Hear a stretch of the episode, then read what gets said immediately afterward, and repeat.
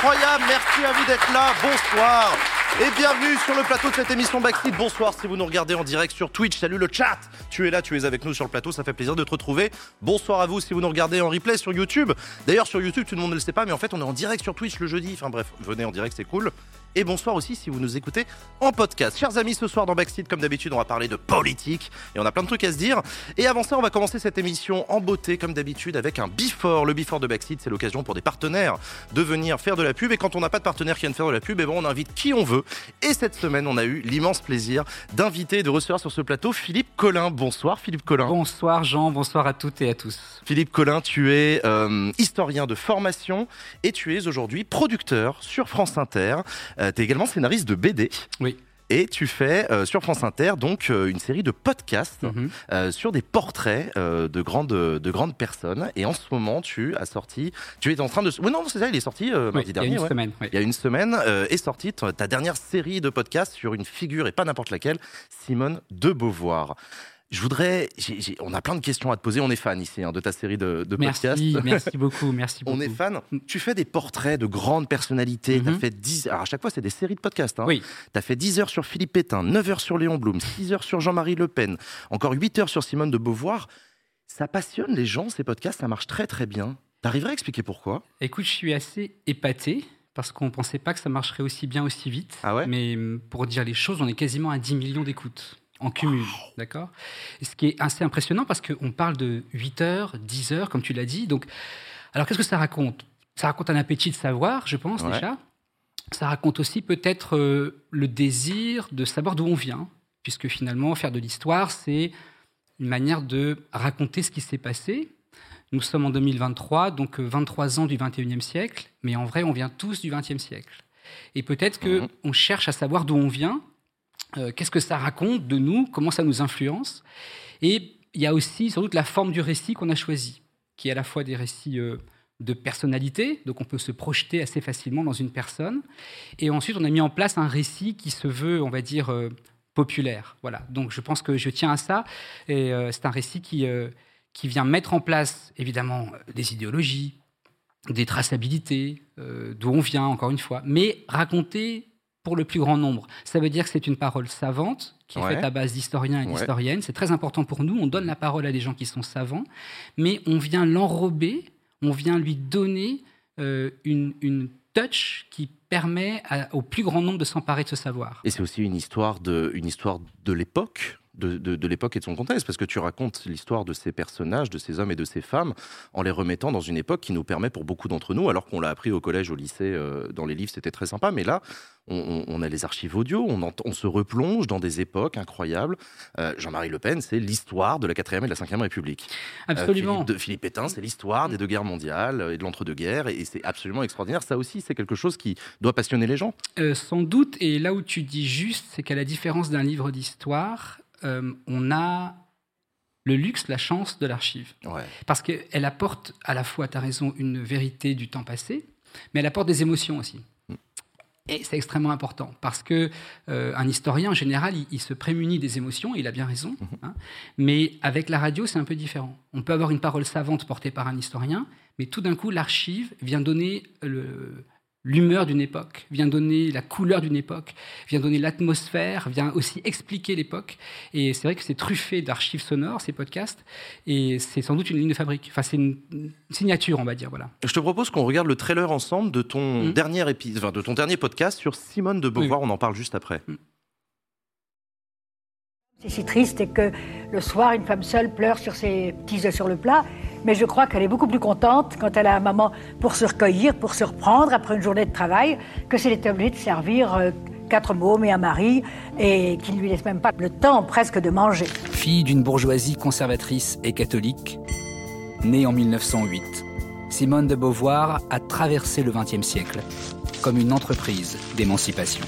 Dès le début, j'ai toujours voulu avoir une vie, je dirais, indépendante. C'est-à-dire, d'une part, gagner ma vie moi-même, ce que j'ai fait en passant des examens et en devenant professeur, et ensuite avoir une activité qui vraiment me tient à cœur.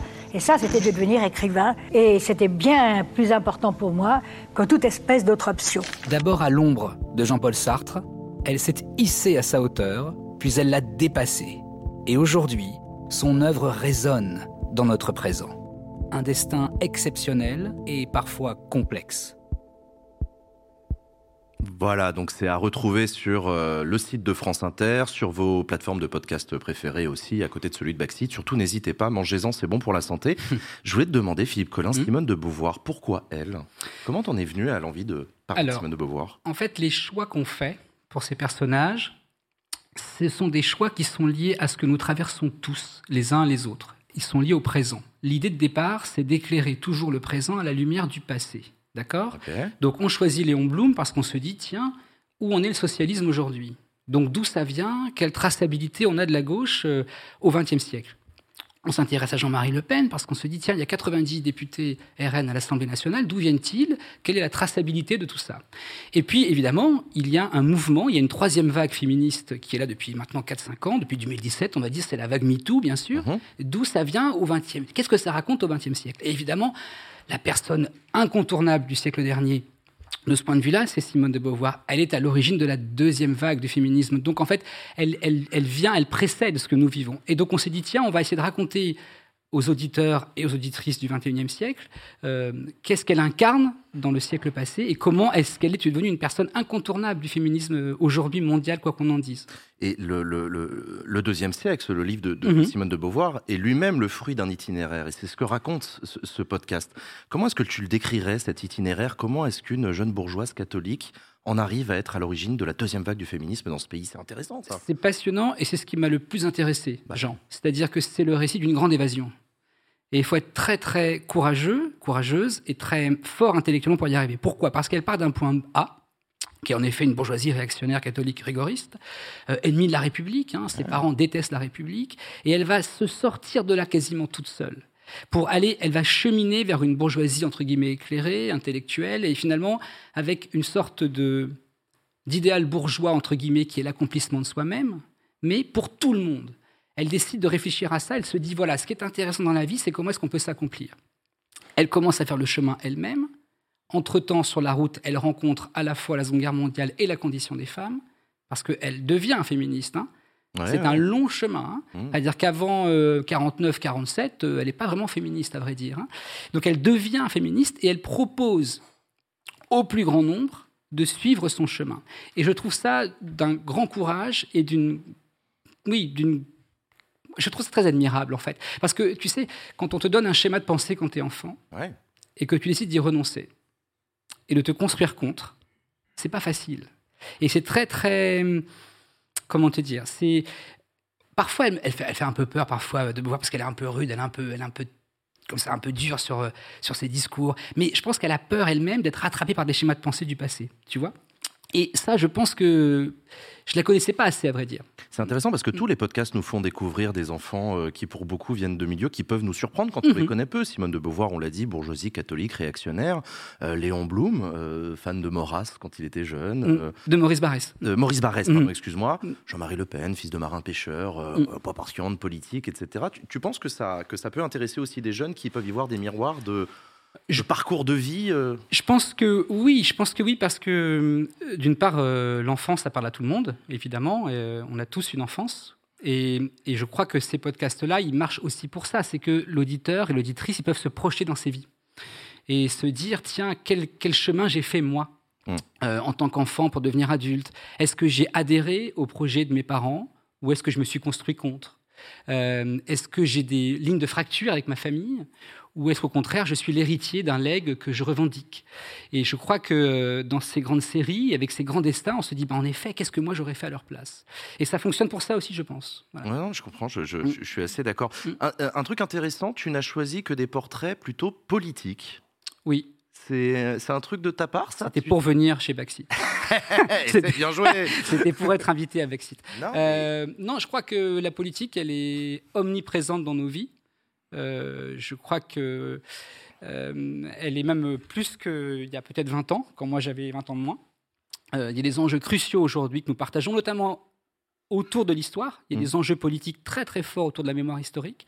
Et c'est un goût personnel, c'est-à-dire que depuis que je suis enfant, ça me passionne et que je cherche peut-être à travers ces portraits, Jean, à dégager un idéal pour moi. Peut-être qu'il y a quelque chose là qu'il qui faudrait percer, mais peut-être que je cherche à mettre en place un idéal républicain auquel je tiens. D'accord. Voilà. Ok, non, non, Mm. c'est intéressant. Alors, parlons de cet idéal républicain, parce que tu, tu le sais sans doute, dans cette émission, j'ai fait le choix euh, éditorial de refuser de recevoir euh, euh, l'extrême droite et les représentants du Rassemblement national euh, sur ce plateau, quand bien même on, on reçoit des responsables politiques Mhm. qui font le jeu politique. Ça, ça a fait un buzz non négligeable. Et dans ton épisode sur Jean-Marie Le Pen, tu parles aussi de ça, parce que Jean-Marie Le Pen, sa carrière, son image est totalement liée à la manière qu'ont eu les médias de le traiter. Quel, est, quel, quel regard porte l'histori- l'historien que tu es sur la place de l'extrême droite dans les médias? Ça, c'est une question extrêmement compliquée, Jean, parce que pendant très longtemps, j'ai tenu la même position que la tienne. C'est-à-dire Ouais. que j'ai fait 20 ans à France Inter, Mhm. où je me suis abstenu même de prononcer le nom de la famille Le Pen à l'antenne. Ah d'accord, Voilà. carrément. Ouais. Mais j'étais pas dans les émissions politiques, mais dans les émissions culturelles. Bon, je me suis Mhm. abstenu de le faire comme une sorte de ligne de conduite, tu vois. Mais aujourd'hui, c'est pas facile. hein. Euh, Marine Le Pen fait 42% au second tour. Il y a 90 députés euh, RN à l'Assemblée nationale. Et on sent qu'il y a en effet euh, dans le pays une fracture qui est liée autour d'une définition de la nation. Qu'est-ce que c'est qu'être français hein? Il y a des bons français et des mauvais français, soi-disant. Et ça nous concerne tous. Donc, Résultat, je finis par faire 7 heures sur Jean-Marie Le Pen. Tu vois, moi qui avais dit, un peu comme toi, peut-être, oui. mais moi qui avais dit comme toi, je ne ferai rien, et je me suis dit, il faut que je m'y colle. Mais bon, avec des historiens. Tu vois, donc euh, Oui, oui, c'est un peu différent. il y a une distance un peu critique qui est- différent. qui est Parce que je crois que c'est important de, de rappeler d'où ils viennent. hein. On entend beaucoup euh, qu'ils ont changé, qu'il y a une rupture, que ce ne sont plus les mêmes. Or, quand on regarde euh, à la fois la traçabilité de l'extrême droite et qui est Jean-Marie Le Pen et ce qu'il propose aujourd'hui, c'est la même ligne, Jean, c'est la même ligne. Mais c'est alors c'est d'autant plus intéressant et je te rejoins sur le fait que la moyenne d'âge du public qui regarde mes émissions a 24 ans. Bien Ce sont sûr. des jeunes qui sont nés en 99-2000, Mhm. euh, qui n'ont pas connu le 21 avril 2002, qui Mhm. n'ont pas connu Jean-Marie Le Pen en réalité, et qui se sont éveillés à la politique ou qui sont en train de s'éveiller à la politique avec un rassemblement national qui est là, qui est là où il est, tu l'as rappelé, et qui est dédiabolisé. Mhm. Donc je comprends aussi que beaucoup d'entre eux me regardent en me disant mais je comprends pas euh, pourquoi tu les invites pas, etc. Je comprends tout à fait. Mhm. Et ça s'explique beaucoup. C'est une des raisons pour lesquelles j'invite tout le monde aussi à écouter ce podcast sur Jean-Marie Le Pen, qui en plus d'être un cours d'histoire extraordinaire sur euh, l'histoire de la Ve République, est aussi un cours d'histoire sur l'extrême droite. Oui, parce qu'en plus, on ne va pas accabler les médias. Mais c'est vrai où tu as raison, c'est que dans les années 80, les médias ont joué un grand rôle dans ce qui nous arrive tous aujourd'hui. Voilà. Et c'est important de le dire, Jean, parce que euh, les médias ont, ont cherché une solution pour traiter Jean-Marie Le Pen.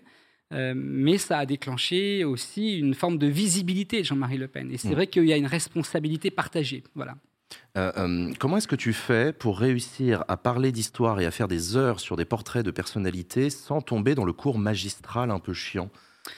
Euh, ça, c'est l'art du récit radiophonique. Et je ne Ouais. suis pas tout seul parce que je suis bien entouré. hein. notamment, j'ai Violaine Ballet avec moi, qui est une metteuse en ondes, comme on dit à la radio, alors qu'on dirait metteur en scène au théâtre, mais à la radio, c'est metteur en ondes, euh, qui ont ce talent-là de savoir aussi euh, créer euh, l'appétit de l'écoute.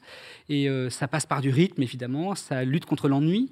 Mhm. Et on remonte beaucoup les interviews, par exemple, Mhm. ce que je ne dis pas trop souvent en général, mais euh, les historiens sont passionnants, mais on s'occupe beaucoup de les rendre encore plus passionnants pour être euh, et courtois. donner du rythme ouais. Voilà, exactement. Donc c'est de rythme, je pense. Est-ce que tu penses que tu as pu être influé, même sans le vouloir, par toute une génération de vulgarisateurs? Tu sais, sur YouTube, il y a eu ce phénomène depuis 15 ans maintenant. Oui, oui, où on sûr, a oui. des, Mm. des géants comme Nota Bene, Manon Mhm. Bril, qui euh, voilà, ont inventé une nouvelle manière de parler d'histoire. Écoute, ce qui m'a vraiment perturbé, c'est que j'ai fait, une, donc l'université, j'ai fait une, une section histoire, et euh, qui était plutôt une manière, en effet, magistrale de raconter l'histoire, ou livresque, etc. Et puis, il y a 15 ans, j'ai vu ces youtubeurs arriver, par exemple, à la fois très sérieux, euh, assez passionnants, et surtout didactiques, expliquant des choses qui paraissaient très simples, mais qui avaient la vertu de tendre la main à tout le monde.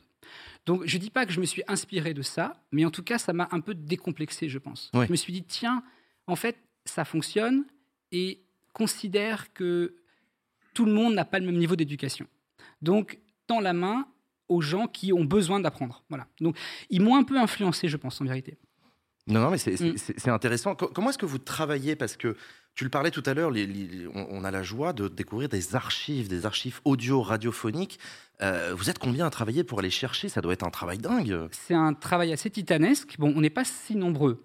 On est une petite dizaine. C'est pas mal, mais on n'est pas si nombreux. Euh, Mais c'est des gens très efficaces, qui ont une grande expérience de la radio. Euh, on travaille avec l'INA, évidemment, euh, pour les archives. Et donc, on a des process. Voilà, on sait, on sait où chercher, parce qu'il y a 10, 15 ans d'expérience de la radio pour les uns et pour les autres.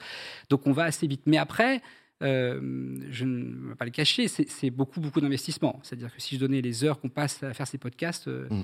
ce serait euh, assez étourdissant. Voilà. On y passe nos nuits et nos jours, à vrai dire. Donc, voilà. Je me doute. c'est aussi des sujets d'actualité qui ressortent de fait dans tes podcasts. Alors, bon, c'est facile. Philippe Pétain avec mm-hmm. Zemmour qui en a parlé pendant la présidentielle. Je crois d'ailleurs que ça a été une des raisons pour lesquelles tu as décidé de parler de Philippe Pétain. Parce Absolument. il est, il est retourné dans notre quotidien du jour au lendemain quasiment. Et surtout, faire entendre à des publics jeune ou moins jeune, que Philippe Pétain aurait sauvé les Juifs français, ça, moi, ça me. Mmh ça me ça, l'historien peut pas accepter ça, je comprends. voilà, voilà, exactement. Et, ça, ça, revient aussi sur l'actualité, lorsque tu as fait un épisode sur Jean-Marie Le Pen pendant la guerre mhm. d'Algérie, avec cette question qui se pose et qui est brûlante, celle de la torture. Oui, oui. Jean-Marie Le Pen a-t-il pratiqué la mhm. torture? Est-il un tortionnaire en Algérie? Ça, ça, a provoqué une mini-polémique, euh, des historiens ont réagi ou... Oui, oui. quel mot tu mettrais sur, sur, sur cet épisode? Raconte-nous. Écoute, euh, je pense que s'il y a eu polémique, j'en suis désolé déjà, parce que ce n'était pas du tout l'ambition qu'on mhm. avait avec Benjamin Stora et moi-même. Euh, à propos de, Le Pen en, Algérie. Je vais dire deux choses. La première, c'est que aux yeux, au regard des témoignages de combattants algériens qui accusent Jean-Marie Le Pen d'avoir torturé en Algérie, il est probable que Jean-Marie Le Pen ait torturé en Algérie. Voilà. je le de ses propres propos aussi, même s'il n'a pas toujours dit la même chose. Oui, il a beaucoup changé de position. Il a dit qu'il l'avait fait, puis qu'il l'avait plus fait. Bon, si je tiens compte des témoignages, et Stora également, il est probable que. Il y a des traces. Il y a des traces. Mais en historien, c'est compliqué de prouver que Jean-Marie Le Pen a torturé parce qu'on n'a pas de preuves archivistiques. Alors on peut dire, mais quand même, euh, on pourrait être un peu plus courageux que ça, moins prudent peut-être. Euh, mais bon, il y a des règles en histoire. Alors ça ne veut pas dire qu'on n'en trouvera pas déjà de preuves. Euh, ça ne veut pas dire qu'on remet en cause le travail journalistique. Hein. Il y a des journalistes comme Florence Boger du Monde qui ont mis en avant ces témoignages et évidemment qui sont complémentaires au travail des historiens. Et je vais même te dire un truc, Jean. Je pense qu'au fond, le citoyen euh, Benjamin Stora et le citoyen que je suis ont peut-être la conviction au fond d'eux-mêmes que Jean-Marie Le Pen a torturé en Algérie. Voilà, et c'est juste une précaution, peut-être trop prudente. Donc on a dit attention, euh, on, a du mal à l'affirmer euh, à 100%. Le travail que tu fournis aussi dans cet épisode, c'est de dire que, au-delà des faits, il y a le discours politique produit par Jean-Marie Le Pen lui-même sur le sujet. Donc la question de savoir s'il a commis le crime est un sujet. La question de savoir comment il en a parlé, et tu conclus en disant qu'il est un tortionnaire en Algérie. Bien sûr. Parce qu'être tortionnaire, ce n'est pas que pratiquer l'acte, c'est aussi le justifier, je crois. Exactement. Et ça, il l'a fait, ça, pour Et ça, il l'a fait. Donc, on peut clairement dire qu'il est en effet euh, un tortionnaire. Et prendre cette petite précaution, Jean, c'est aussi pouvoir, entre guillemets, s'attaquer au problème qu'est Jean-Marie Le Pen. Voilà. C'est-à-dire qu'en fait, on peut aussi euh, avoir une parole qui porte parce qu'on se dit, tiens, là, je peux parler à 100%. Quand il y a une précaution à prendre, je la prends. C'est tout. C'était pas du tout le mmh. désir de dédouaner Jean-Marie Le Pen et encore moins de remettre en cause la torture en Algérie. Euh, jamais, évidemment jamais. Et tu as travaillé avec Benjamin Stora qui travaille sur les mémoires, notamment de la guerre d'Algérie. Oui, et euh, qui est un des grands spécialistes de la guerre d'Algérie. Quand même. Euh, voilà. on en parlait un petit peu au début. À qui tu t'adresses avec, ce, avec ces podcasts? Tu t'adresses à la gauche? Tu t'adresses aux jeunes? Tu t'adresses à qui? J'espère que je m'adresse à tout le monde. Voilà. Euh, parce que voilà, c'est mon éducation, sans doute aussi. C'est mon cursus, c'est mon parcours. Je suis un gamin de la République. Et je crois que les podcasts, on les conçoit comme ça. Euh, ça veut dire quoi? Ça veut dire que euh, le casting qu'on fait d'historien, il y a différentes sensibilités. on fait attention de ne pas juger. Nous ne sommes pas un tribunal. Mhm. L'histoire n'est pas un tribunal. L'histoire est là pour raconter ce qui s'est passé. On restitue le passé avec une forme d'honnêteté. Et donc, on, essaye au mieux de s'abstenir de dire ce qu'on pense, même si c'est difficile, voilà. Mais on essaye au mieux de le faire. Et, euh, donc, voilà, c'est une, une manière peut-être de, de, voilà, de refaire du lien. Je dis ça parce qu'on avait un, un, un, fantasme un peu, à vrai dire, Jean, au départ. C'est qu'on s'est dit, est-ce que ces podcasts peuvent servir à recréer du lien entre les générations? C'est un peu prétentieux de dire ça. Mais on s'est aperçu très vite qu'il y avait des gens de mon âge, 48 ans, des gens de l'âge de mes parents, 75 ans, des gens de votre âge ce soir ici, qui écoutaient ce podcast. Et qu'il arrivait que ces gens parlent entre eux dans les familles. Ça, c'est mon objectif prioritaire. Qu'un petit enfant demande à son grand-père. euh, Exactement. Dis donc, raconte-moi Pétain, raconte-moi Pétain, Oh, raconte-moi Pétain, l'Algérie, ou raconte, voilà, et, et que, Ouais. et que voilà, et que ça, et j'espère que ça fonctionne comme ça parce que ça, j'y tiens beaucoup. Ouais. Euh, ça s'appelle faire société. C'est pas du tout euh, utopique ou j'y crois en fait à ça un peu. Donc, si le podcast peut servir un petit peu à ça, ça me, ça me remplit de joie. Voilà. Pourquoi est-ce que vous avez choisi de faire un podcast plutôt qu'une émission de radio France Inter fait de très bonnes émissions? C'est le, le- le choix du format, du format long, c'est une volonté? Et je pense qu'il y a à la fois un changement de pratique culturelle, c'est Ouais. qu'il y a des heures creuses, c'est-à-dire on fait du jogging, euh, on prend un avion, un train, ou euh, on fait la cuisine, et ces heures-là peuvent permettre un grand récit euh, de 6-8 heures. Et par ailleurs, on a tous eu euh, maintenant affaire à ces grandes séries qu'on regardait sur des plateformes numériques euh, audiovisuelles, je veux dire. Et on a pris ce pli-là, je crois, du grand récit, Mmh. des grandes traversées, des grandes épopées. Donc on s'est dit, ben, essayons de nous insinuer dans les heures disponibles des auditeurs et des auditrices et profitons de ça pour en faire un, un grand récit à chaque fois. D'ailleurs, j'ai entendu dire que tes podcasts allaient être diffusés à l'antenne l'an prochain. Oui, oui, parce que figure-toi que dans ce désir d'embrasser tout le monde, et ça j'y tiens, euh, c'est qu'il y a pas mal de gens qui n'ont pas accès au numérique. Prenons un truc très concret. Mes parents, 75 ans, ils n'ont pas Internet. Mhm. Ils ne peuvent pas regarder Backseat. Donc mes parents, ils attendent l'été suivant pour écouter mes podcasts. Et donc il y a tout un public qu'on ne veut pas exclure. Donc on se dit, ben, on va passer à l'antenne ces podcasts pour les offrir à tout le monde, y compris ceux qui sont dans un désert numérique ou ceux qui n'ont pas évidemment accès à Internet. Hum, ça marche, en tout cas, ça cartonne, euh, ces Mhm. podcasts. Est-ce que vous avez des projets euh, d'adaptation comme ça a pu se faire à la télé avec Affaires sensibles, par exemple? Alors, on sait que Léon Blum a été euh, propice à beaucoup de projets, donc c'est assez génial. En fait, on va adapter Léon Blum, la série sur Blum à la télévision, en 4 fois 52 minutes en documentaire. Donc ça, c'est extraordinaire. Mais c'est une exclue, ça, en plus? Oui, je pense qu'on l'a très peu dit. Donc voilà. Et écoute, magnifique. formidable, on peut l'applaudir Voilà, quand même. Léon Blum sera adapté. Voilà, exactement. Super. Merci pour Voilà. cette super info. Super. Voilà, ça c'est super. Euh, et puis, euh, dans le podcast de, Bloom, c'est Charles Berling, l'acteur qui porte la voix donc, de, Bloom. Et Charles, il dirige un théâtre à Toulon, qui est une scène nationale, Château Ballon Liberté. Et on est en train d'adapter avec lui une, euh, pièce de théâtre tirée du podcast, qui est un projet assez génial, parce que c'est un spectacle euh, participatif. C'est-à-dire qu'on in- ça va durer 10 heures, Jean, ça dure 10 heures. Ah ouais scène. Oui, 10 heures. Mais on intègre tous les publics. C'est-à-dire que Charles euh, va jouer Bloom, moi je fais le narrateur, Ouais. il y a une, euh, une actrice qui porte la parole des historiens et des historiennes, mais tout le reste est joué par les, des publics amateurs là où on vient. On va à Montpellier, et bien des, des comédiens amateurs vont jouer Daladier, Maurras, Salingros, Jean Zay. Tout a été retranscrit.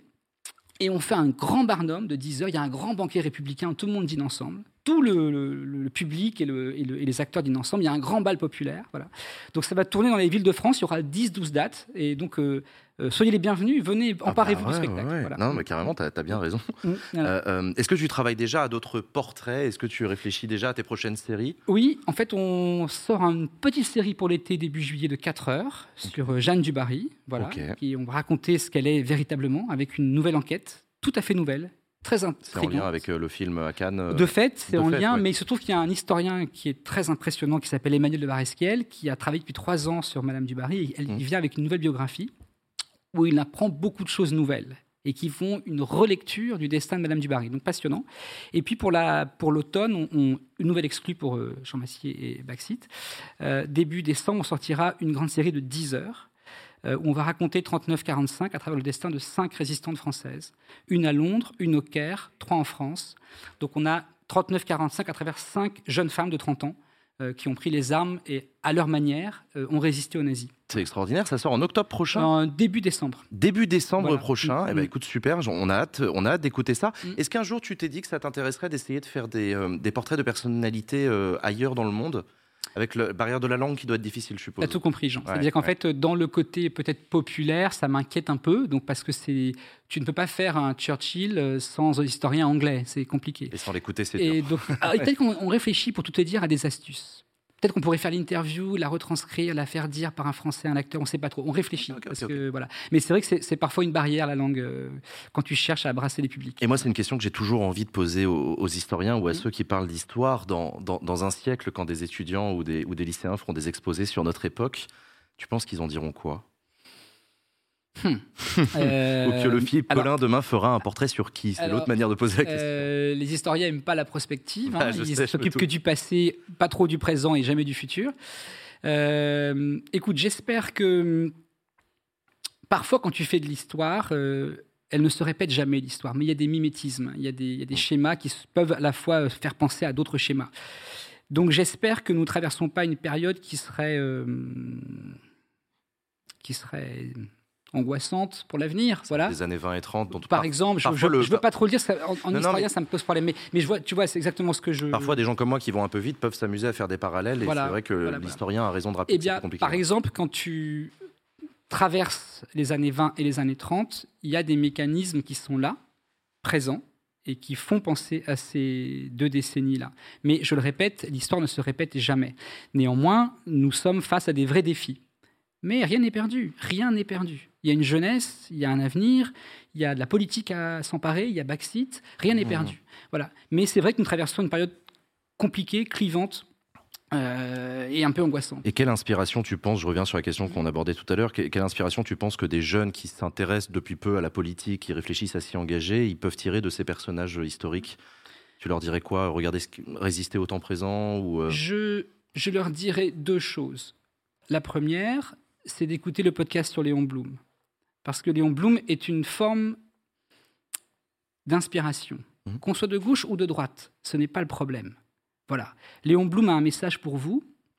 Il vous dit ayez du courage, de la résolution et de la fidélité. Voilà. Et je crois que ça, euh, ça, ça peut offrir un horizon pour une génération qui est en devenir. Voilà. Et écoutez Bloom parce que chez Bloom, il y a beaucoup d'outils qui peuvent nous aider à passer ce que nous traversons en ce moment. Voilà. Est-ce que tu travailles de la même manière sur un personnage aussi récent qu'un personnage du XXe siècle ou sur un Cléopâtre ou, euh, C'est ou très une Cléopâtre ou un Napoléon? C'est très différent. Euh, tout simplement, il n'y a pas d'archives, par exemple, pour Ouais. des choses qui dépassent le XXe siècle, enfin, qui précèdent le XXe siècle, pas d'archives. Et puis après, le, le rapport à l'histoire est toujours un peu différent. hein. C'est-à-dire que pour Cléopâtre, il y a très très peu d'archives, par exemple. hein, très très peu. De sa main, il y a quasiment rien. euh, des portraits, il y en a très peu. Il y a même des euh, débats sur savoir à quoi elle ressemblait. Exactement. en ce moment, ça y est, exactement, voilà. exactement. Donc c'est totalement différent. Euh, mais c'est passionnant. C'est deux registres très différents. Voilà. Eh ben écoute, merci beaucoup Philippe Collin. c'est moi qui vous remercie, qui te remercie. Jean. Merci Philippe plaisir. Collin d'être venu dans le Before de. Backseat. C'est à retrouver donc sur vos plateformes de podcasts préférées. N'hésitez pas. C'est euh, les podcasts de France Inter de Philippe Collin, Simone de Beauvoir qui vient de sortir. Écoutez-le. Chers amis, on va marquer une petite euh, un générique tout simplement et c'est parti pour Backseat. À tout de suite.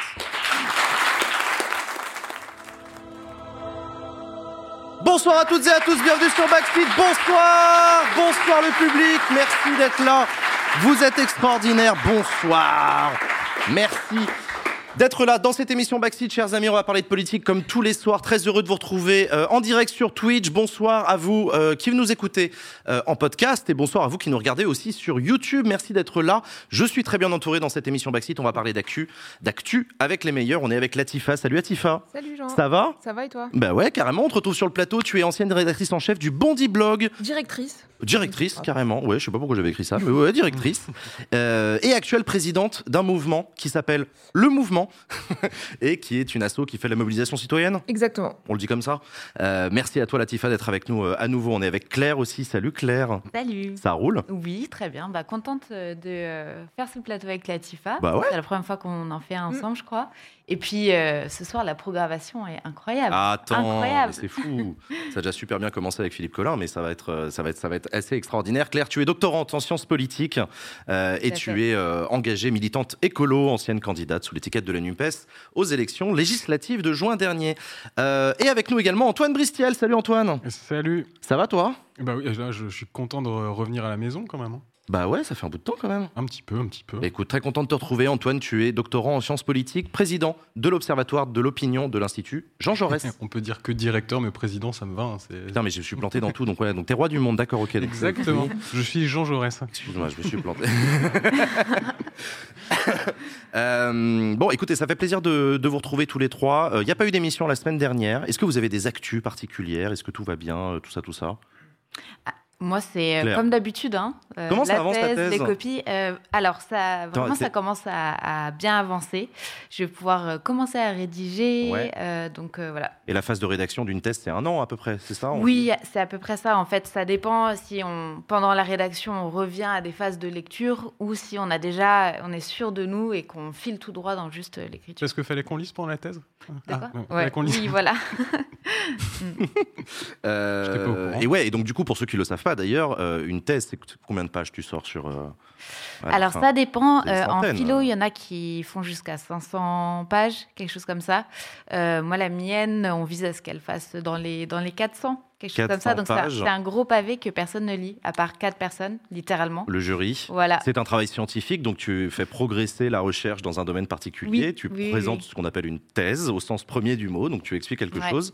Et euh, à l'issue, donc c'est examiné par un jury Oui, qui euh, valide ou pas le fait que tu as euh, bien fait ta thèse oui, c'est ça. et qui Oui. te remet le titre de docteur. De docteur, ouais. Mais normalement, quand on arrive à la soutenance, c'est que le gros du travail a déjà euh, plus ou moins été, été validé. Oui, oui, oui, le jury te fait pas réécrire. Enfin, il peut y avoir des corrections, mais c'est pas, oui, oui, pas sur le pas- fond. euh. A priori, il ne te fait pas refaire 4 ans de travail C'est euh, ça, derrière. il te dit pas dans, dans- dans- dans la semaine prochaine, il faut que tu en aies réécrit 200 pages. Parce Voilà. que là, ça, ça allait pas Ça trop. ne va pas du tout. Donc voilà, bah écoute, courage à toi, Claire. Je sais pas s'il y a des thésards dans le chat ou dans le public et tout, mais c'est un, énorme boulot. Moi, j'ai beaucoup d'admiration sur, sur ce travail. euh. Ouais, c'est un énorme la recherche, euh, quand même, boulot. Et mais en même temps, je, on a beaucoup de chance de, de pouvoir le faire euh, parce que c'est assez, euh, c'est assez incroyable de pouvoir prendre tout ce temps-là Mm. pour plonger à fond sur un sujet et faire avancer juste, euh, enfin, amener un peu sa pierre à l'édifice euh, du, du savoir. Et comme je trouve, on est dans une période où vraiment le flux d'informations va très vite. Mm. C'est très difficile de,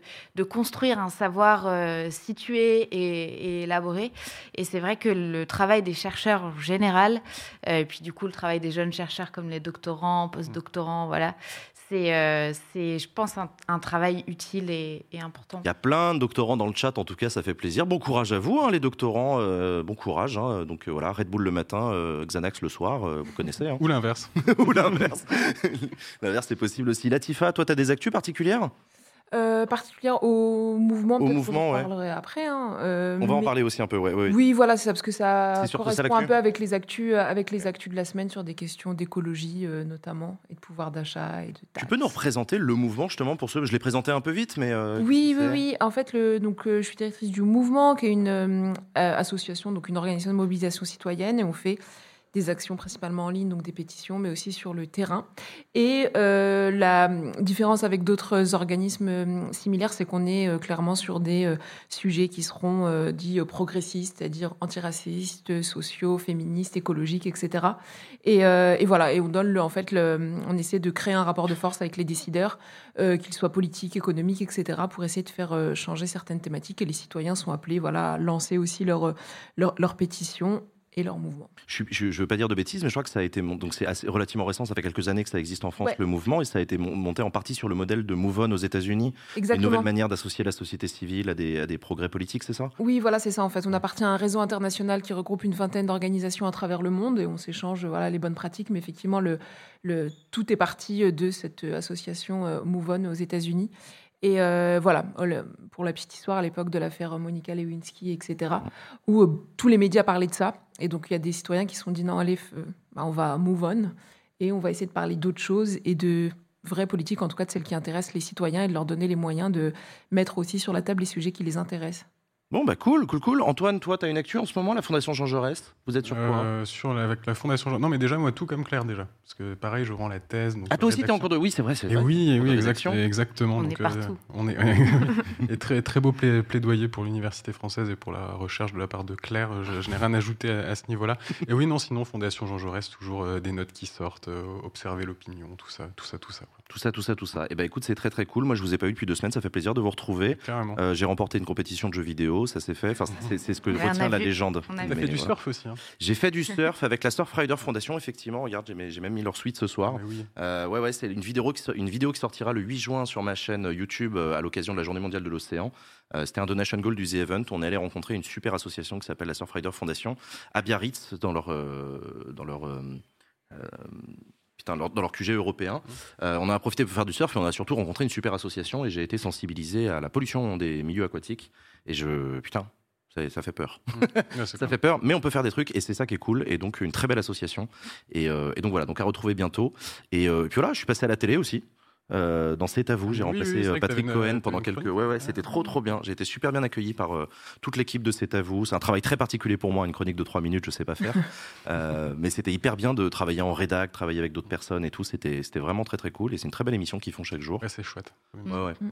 C'est très très cool. T'as animé une table ronde aussi mardi soir, Ah ouais. le Grand Continent, avec Le Grand François Continent. Ruffin, Paul Magnette et, et Chloé Ridel. Les Chloé Ridel, la fameuse euh, Oui. euh, porte-parole du Parti Voilà. socialiste, absolument. Ouais, ouais, oui, On non, jamais ça. vu ici d'ailleurs. euh, Que- Bon, on connaît pas. Non, non, mais oui, oui, c'est le Grand Continent qui est une revue euh, qui aborde aussi les questions européennes beaucoup, qui m'a proposé d'animer une table ronde. Le thème, c'était quelle doctrine et quelle stratégie pour la gauche euh, française à l'occasion des élections européennes euh, qui arrivent. Et donc, j'ai simplement animé euh, des échanges entre François Ruffin et euh, François Ruffin qui a lancé d'ailleurs une, une cagnotte. Vous avez vu? Oui. Eh, ça commence à se préciser là. hein. On en reparlera dans Backstage de François Ruffin à l'occasion. Euh, donc voilà. Et, euh, et hier soir, j'ai été invité par le député Émeric Caron à une réunion publique dans le 18e arrondissement, avec euh, Raquel Garrido aussi. Et le thème, c'était à quoi ça sert la politique? Et c'était trop, trop bien pour moi de rencontrer. Enfin voilà, c'était des habitants d'un quartier super populaire de Paris euh, qui venaient euh, euh, avec, euh, avec tous leurs a priori sur la politique, et c'est complètement normal. Et c'était vraiment trop, trop cool pour moi de, de discuter en direct avec ces gens-là. C'était vraiment trop bien. Et, euh, et voilà. Et je devrais pas le dire, mais euh, Émeric Caron, après, il a acheté des pizzas pour, euh, pour régaler tout le monde et ils se sont trompés. Ils ont acheté des pizzas à la viande et je trouve ça très drôle. je lui avais dit que je le dirais pas, mais en vrai, je trouve ça un peu marrant. Euh, voilà, euh, ça arrive, il y a des échecs comme ça, c'est pas grave. Donc merci à Émeric Caron de m'avoir invité et euh, j'espère que je le reverrai bientôt. Bon, hé les copains, je vous, parle, je vous propose qu'on parle de politique, ça vous va? Allez. Allez, c'est parti, c'est parti pour les sujets de la semaine, let's go.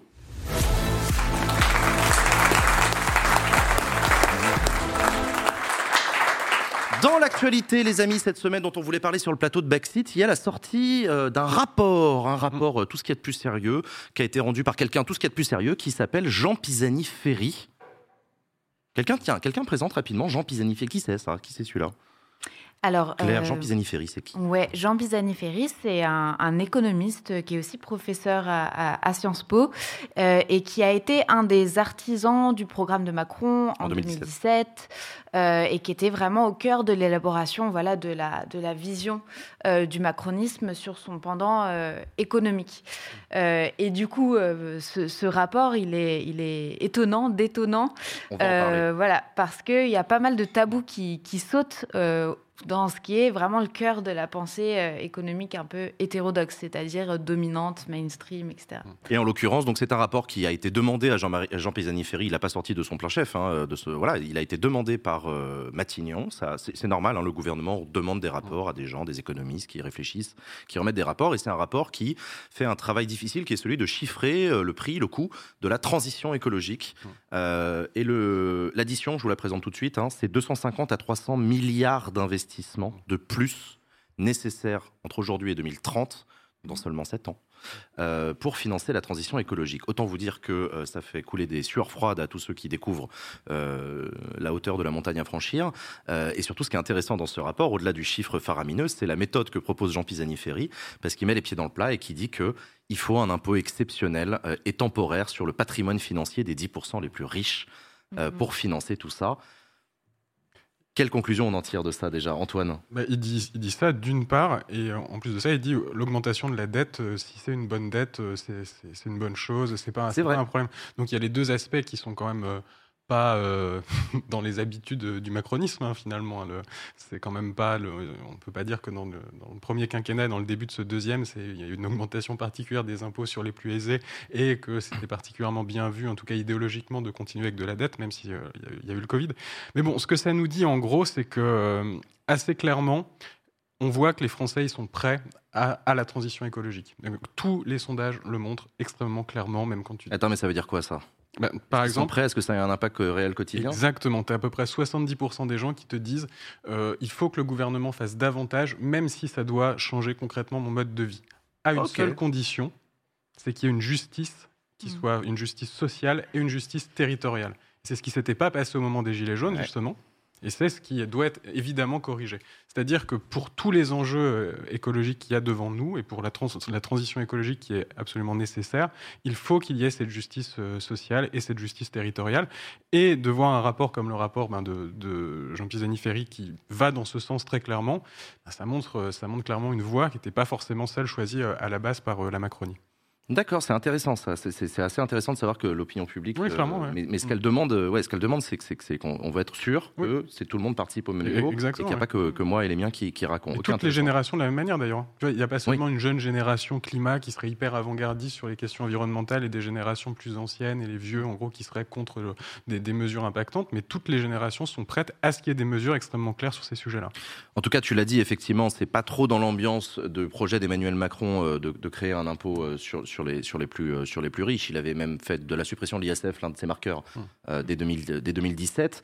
Euh, Bruno Le Maire, le, ministre, pas l'auteur, rien à voir, a d'ailleurs répondu poliment l'impôt n'est pas une solution, notre politique est de baisser la pression fiscale. Fin de citation. Donc ça, ça a le mérite d'être clair. Et quand Jean Pisani-Ferry a remis son rapport à Elisabeth Borne et Emmanuel Macron, ils ont, ils ont, ils ont dit merci, monsieur. Puis ils n'ont pas dit grand-chose de plus. Tu sens, non, mais tu sens quand même une espèce de réticence à ce rapport. Ah bah, ils se fait avoir. Ils ont, ils ont commandé un rapport à l'économiste qui eux mmh. pensaient être le plus proche d'eux, ils se sont dit, il va pondre un truc qu'on va pouvoir à peu près appliquer, bah, pas vraiment.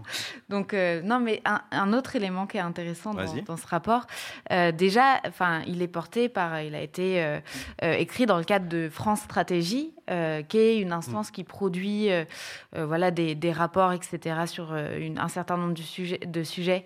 c'est lié au gouvernement, donc les rapports sont commandés par le gouvernement. Et en fait, euh, cette instance, France Stratégie, c'est euh, l'héritière du, commissariat général au plan. Voilà, donc c'est devenu d'instance de, qui pilote euh, mmh. la machine économique, c'est devenu une instance qui produit des rapports qui n'ont pas toujours beaucoup d'incidence. mais c'est ça qui est intéressant aussi, c'est que euh, Jean Pisani-Ferry, c'est quelqu'un qui, normalement, va plutôt être en faveur de, euh, y compris pour des questions comme la transition écologique, le rôle premier des innovations technologiques et surtout le rôle du marché. C'est un, un libéral. Mmh. Et là, j'ai trouvé une phrase qui, je trouve, emblématise enfin résume bien euh, l'esprit du rapport. Il dit pour escalader le mur d'investissement, il faudra que la transition soit pilotée par les politiques publiques et non par les innovations technologiques et les marchés, car l'enjeu central pour embarquer les Français sera l'équité des mesures prises. Donc en fait, c'est un changement de hmm. logiciel aussi sur la manière dont on considère hmm. le rapport entre le marché et l'État. et cette marche-là, je suis pas sûre que la Macronie, à l'heure actuelle, elle est vraiment prête à le. Alors oui et non, parce que Même si on parle beaucoup de hmm. planification. Bah, justement, ça reprend le, discours. Enfin, tu seras quand même d'accord avec moi pour dire qu'entre le Macron de 2017, qui hurlait de rire quand on parlait de planification, qui est un mot ultra soviétique, intolérable, hmm. tellement années 50 que c'est mort, on planifiera jamais dans ce pays, on va laisser le marché faire. Euh, je caricature à peine, hein, c'était le discours de, 2017. Euh, il parlait même du modèle Amish en parlant des écolos, etc. Et puis ensuite, bah, vous connaissez la suite de l'histoire, hein, euh, Covid, guerre en Ukraine. et maintenant, il faut baisser le chauffage de 1 degré. Et, puis, alors déjà, il y a ça, et puis surtout, le mot planification est utilisé tout le temps par Emmanuel Macron, qui en fait un, quasiment un leitmotiv de sa politique. Donc le chiffre, j'ai l'impression qu'il commence à être fait. Oui, mais en fait, pour, il ne faut pas qu'il y ait juste le mot. Mmh. Euh, pour le moment, c'est un élément de langage, c'est un élément de communication. Euh, ce qu'il faut, c'est que euh, les investissements soient mis en place, qu'ils soient non seulement mis en place, mais pilotés du point A mmh. au point B. Mmh. En fait, si on déverse juste sur les industries des subventions en leur disant euh, euh, décarbonez-vous, quelle garantie on a qu'en en fait ils vont le faire. Hmm. Donc il y a la question du vraiment du, pilotage d'un point A à un point B par l'État, et il faut pour ça que l'État ait des moyens humain. Mmh, mmh. Euh, et en fait, on est plutôt dans un moment où l'État, euh, s'auto-saborde, enfin, il, sort d'une période où il s'est auto-sabordé. Et euh, même si on prend la crise climatique, dans les années à venir, on va avoir vraiment besoin de services publics, d'hôpitaux, d'une école, de services de pompiers, de secours hyper robustes parce que on mmh. va faire face à des chocs euh, violents. Et, euh, et, du coup, si on a en même temps des politiques d'austérité qui baissent les budgets globalement sur tous les autres secteurs, mmh. sauf la décarbonation au sens strict, mmh. on va pas non plus e-, être euh, prêt. On avait sur ce plateau, et je vous invite à la réécouter, euh, le ministre de l'économie, euh, l'interview du ministre de l'économie dans laquelle il, nous expliquait comment la planification se mettait en œuvre concrètement sur, euh, sur les investissements qui sont, qui sont décidés. Latifa, Jean Pisani-Ferry propose un modèle qui est de taxer de 5% le capital des 5% les plus riches. C'est un truc que vous soutenez, vous, au mouvement. Vous avez lancé un, euh, récemment une, une proposition, une idée comme ça sur la taxation des, Euh, des- des plus gros capitaux? Oui, moins lié à l'écologie, mais la taxation des super profits, on en reparlait, mais aussi sur l'agroalimentaire, en fait, où ils enregistraient des bénéfices records. Et là, on voit que les gens ont euh, du mal à finir leur fin de mois, y compris Bruno Le Maire, apparemment, euh, comme il a dit euh, cette semaine. Donc, euh, il y a ce- cette question-là, en fait, qui rejoint la, question de justice sociale et, et d'équité. Et plus spécifiquement sur l'écologie, c'est très simple. C'est que, à l'échelle nationale comme à l'échelle internationale, les très riches plus que les très pauvres. Et il faut, se, faut se dire aussi que euh, si euh, tous les pays du Sud consommaient comme nous on consomme ici, il y aurait plus de planète sûrement depuis, euh, depuis longtemps. Et donc à un moment donné, c'est euh, ouais, une question de justice très basique que de, de faire cette taxe-là et cette, cet impôt-là. Et ensuite, dans le rapport Pisani-Ferry, comme on parlait de politique publique claire, c'est ce qui manque en fait. Ouais. On peut plus être dans, le- dans les domaines sociaux, dans les domaines écologiques, etc. Euh, Macron et ses gouvernements successifs ont tendance à euh, glorifier ce qui faisait le boulot de l'État. Et, et à un moment donné, il faut qu'il y ait une limite. Moi, je, évidemment, hein, je, je dirige une association, donc je suis pour qu'il y ait des associations qui agissent et que la société civile soit très, très active, etc. Mais à un moment donné, sur des domaines aussi importants que cela, on ne peut pas attendre des start-up vertes, des industries vertes et des, enfin, Le technosolutionnisme. ouais. Et il y a des politiques publiques très simples. Et par exemple, cette semaine, je vous invite à la signer. On a lancé une pétition pour qu'il y ait moins un pass mensuel ferroviaire pour l'été, en fait. Et pour que Ouais. les gens puissent voyager euh, à bon marché et de manière écologique. Donc il y a des, y a des, il y a des mesures concrètes qui permettent euh, de. de de concilier des choses qu'on dit inconciliables, c'est-à-dire l'écologie et le porte-monnaie des Français, etc. En fait, il y a plein de politiques publiques qui peuvent être mises en place. C'est une question de volonté. Euh, à chaque fois, c'est un exemple. Par exemple, ça, ça a été fait en Allemagne. hein. ils ont expérimenté avant de, avant de- Ouais. avant de l'élargir. Donc c'est quelque chose enfin, qui, qui est très simple à demander pour les citoyens et qui euh, mettrait, je pense, tout le monde d'accord, en fait. Et euh, quand je parle de passe ferroviaire, c'est, on n'inclut même pas les TGV, parce que bon, ça coûte cher, etc. Mais serait-ce que les trains régionaux euh, qui, ont un coût pour, euh, qui ont un coût pour les Français, et pareil, où ils pourraient délaisser leur voiture au profit de ces transports-là si- s'ils existaient, s'ils étaient à un prix abordable, parce que quoi qu'on en dise, le train, est, Mm. il y a des prix délirants, quoi. Mais, mais voilà, c'est ce qui manque aujourd'hui, en fait, cette vision très pragmatique de l'écologie et du social qu'il n'y a pas l'air d'y avoir au gouvernement. J'explique juste parce que j'ai vu que ça avait réagi dans le chat. Latifa a, utilisé le- l'exemple de, la planète pour, euh, euh, pour désigner les pays nord et les pays, euh, enfin les pays riches et les pays pauvres. Effectivement, ce que, veut dire Latifa, c'est une expression qui est souvent utilisée par les, écologistes pour expliquer que les pays les plus développés, notamment le nôtre, vivent au-dessus de leurs moyens.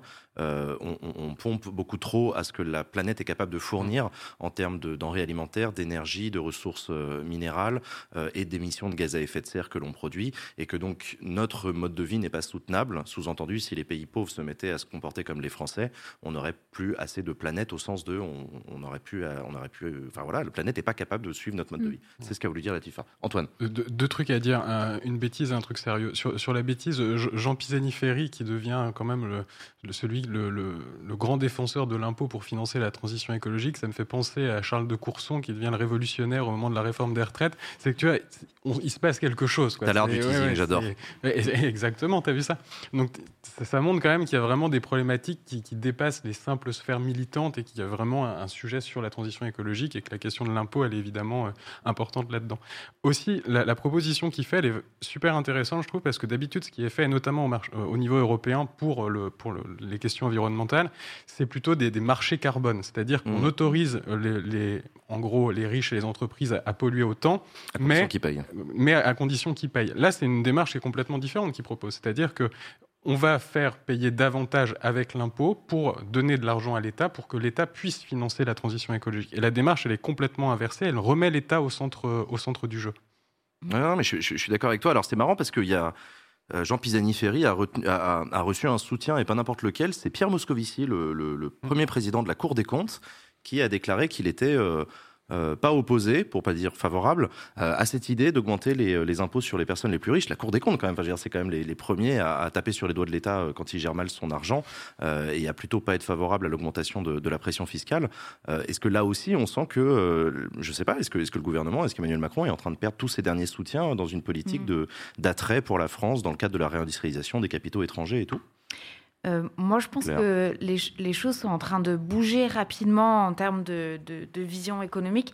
Et même il y a quelques jours, euh, euh, au niveau de l'Union européenne, il y a eu un, un, sommet qui a été organisé intitulé Beyond Growth, donc au-delà de la croissance, par-delà de la mmh. croissance, pour en fait discuter des, des, des autres modèles économique qu'on pourrait mettre en place pour qu'il soit compatible avec euh, euh, l'impératif de la transition écologique et qui implique pas forcément euh, la, la, croissance économique. Donc, en fait, dans plein de cercles, y compris en sciences sociales, en sciences économiques, il y a vraiment des, des choses assez innovantes et, et, assez essentielles qui sont en train de se, de se développer. Et c'est vrai que par rapport à ça, vraiment, le, la Macronie, elle est, elle est très ringarde en fait dans sa manière mmh. d'envisager l'économie. Enfin, ils nous, enfin, ils nous refont de, de, enfin, c'est de l'austérité néolibérale euh, euh, assez classique. Et là, s'il a teinté du coup euh, du, du, d'un programme d'investissement vert, mmh.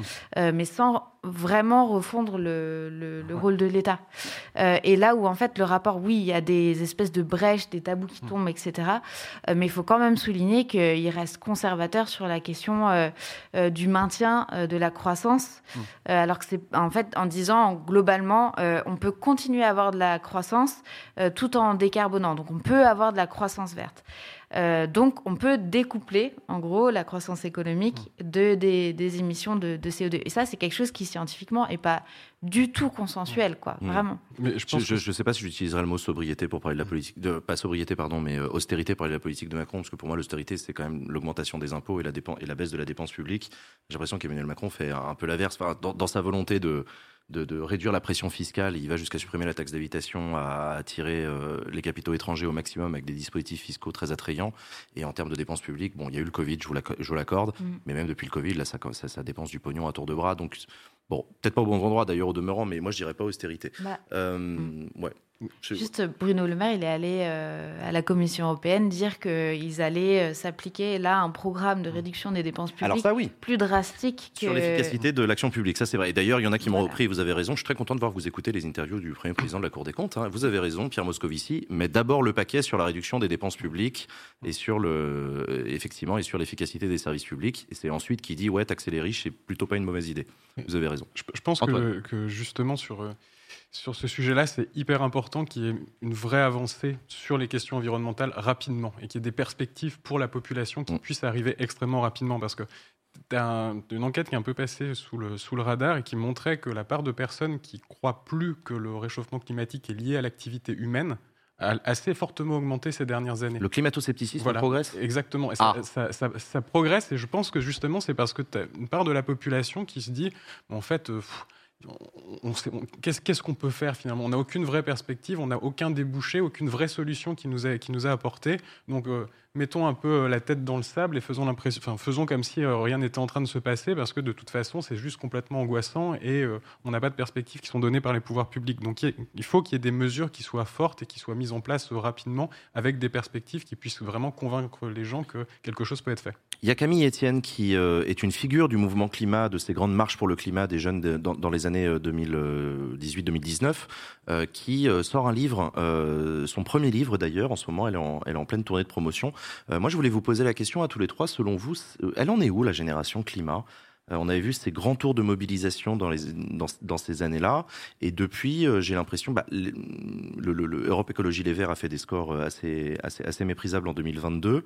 Euh, le, il y, a, y a quoi Oui, il y a aussi des mouvements plus radicaux et plus spectaculaires comme Extinction Rébellion qui ont pris, un, qui ont repris un petit peu le flambeau. Je sais pas de, de quoi Camille Etienne est-elle le visage aujourd'hui? Elle existe encore la génération climat ou elle est ailleurs, Latifa Tu la vois comment, toi?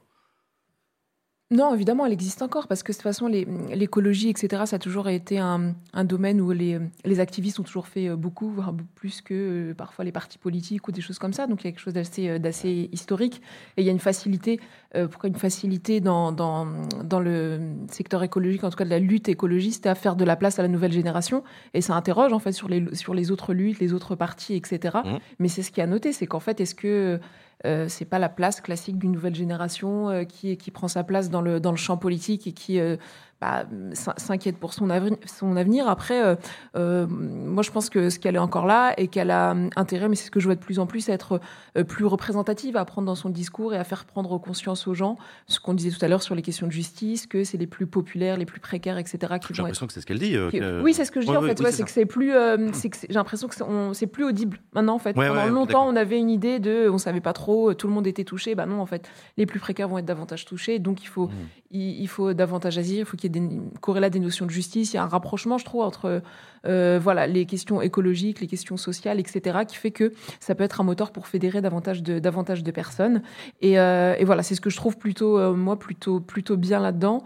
Et, et, oui, c'est plutôt positif, mais j'ai l'impression que ouais, ils sont ils sont toujours là, ils font ils font vraiment le boulot. Il y a plein de ouais d'autres mouvements tels qu'Alternativa, etc., qui sont super actifs et qui et, et, qui et qui œuvrent à créer plus de ponts entre plein de populations différentes autour de ce thème de l'écologie. Non, non, je, je, je m'interroge vraiment sur, sur, En fait, le fait que, que, que, toute une génération soit, soit, soit impactée par la question climatique et la mettre au top de ses priorités, ça, ça je le remets pas en cause. Je m'interroge sur la transformation de cette génération et de cette ambition en, euh, en mouvement politique. et je fais attention aux mots que j'utilise quand je dis politique, parce qu'il n'y a pas que le résultat dans les urnes, je suis d'accord avec vous. Euh, c'est ça justement. C'est le, le, problème de cette, de cette qu'on a appelé la génération climat, c'est que c'était des personnes qui étaient jeunes et en effet ultra mobilisées dans la rue sur les questions environnementales, mais derrière la problématique, c'est de faire passer ces personnes-là à un vote. Et ça, c'est plus compliqué parce que tu as, un nouveau rapport à la politique dans ces nouvelles générations, qui est un rapport qui est beaucoup plus distant. Elles peuvent se mobiliser pour l'élection présidentielle, mais elles se démobilisent assez clairement hmm. pour toutes les élections intermédiaires. Et c'est pour ça que dans des phases un peu plus creuses, tu as du mal à le, retrouver euh, politiquement. Après, je, reviendrai quand même sur ce que tu disais, le, le vote élevé. En fait, ce qui s'est passé, c'est que toutes les personnes, enfin, en tout cas, peu près deux tiers des personnes qui mettaient l'environnement comme étant une de leurs premières préoccupations, elles ont, elles ont fini par voter LFI, voire même pour Emmanuel Macron. C'est-à-dire que le problème d'Europe Écologie Les Verts à l'heure actuelle, c'est qu'ils auraient un boulevard devant eux, vu que l'environnement, c'est l'enjeu qui préoccupe quand même, toujours dans les deux, deux, trois premières places. Mais ils n'arrivent pas à faire voter les Mais ils n'arrivent pas à faire. Ils préfèrent LFI. Exactement. Mais d'ailleurs, au, demeurant, euh, mais ça, ça, c'est l'examen qu'on avait déjà fait plein de fois sur ce plateau de, de qui sont les électeurs d'LFI. Euh, en tout cas de Jean-Luc Mélenchon en 2022, ce qui justement toute la différence, elle est là. Euh, pour beaucoup, c'était aussi des jeunes qui n'aiment pas particulièrement Jean-Luc Mélenchon, sont en désaccord avec plein de trucs, mais qui, parce qu'il était le mieux placé pour éventuellement arriver au second tour, se sont dit, bah, je vais préférer. Donc voilà, c'est votre stratégie qui n'est pas forcément votre adhésion à Jean-Luc Mélenchon en tout, mais qui en tout cas, euh, Euh, je, pense que ce que ça démontre aussi, c'est que depuis les premières manifestations euh, climat, euh, il y a une espèce de maturation de cette fraction-là de jeunes mobilisés qui, en fait, n'est pas toute une génération. Enfin, c'est mmh. hyper pluriel, même au sein de ce qu'on appelle la, la, génération climat. D'une part, dans la liaison établie avec les, les, les, luttes sociales, en gros. Et donc, ce vote pour Mélenchon, je pense que c'était pas juste, en fait, c'est le mieux placé, donc on va voter. Euh, je pense qu'en fait, c'était aussi une campagne où la liaison entre justice sociale et écologie, entre changement de système, euh, rupture avec euh, le système actuel était très fort et c'est peut-être c'est ça c'est plus la rupture. parce que pour, jusque là c'est Jadot qui disait exactement la même chose donc euh, ça justifie pas tout seul mais c'est pas les mêmes rapports à bon, la, rupture le changement non, non, non, de modèle économique. Et je pense qu'en fait il y a une forme de radicalité dans cette génération qui est légitime vu les vu les enjeux et que ça s'est manifesté comme ça. Mais on le voit aussi dans la manière dont les certains collectifs écolos notamment Alternativa s'allient aux luttes dans, dans les, dans, les, dans les quartiers populaires, euh, les luttes antiracistes.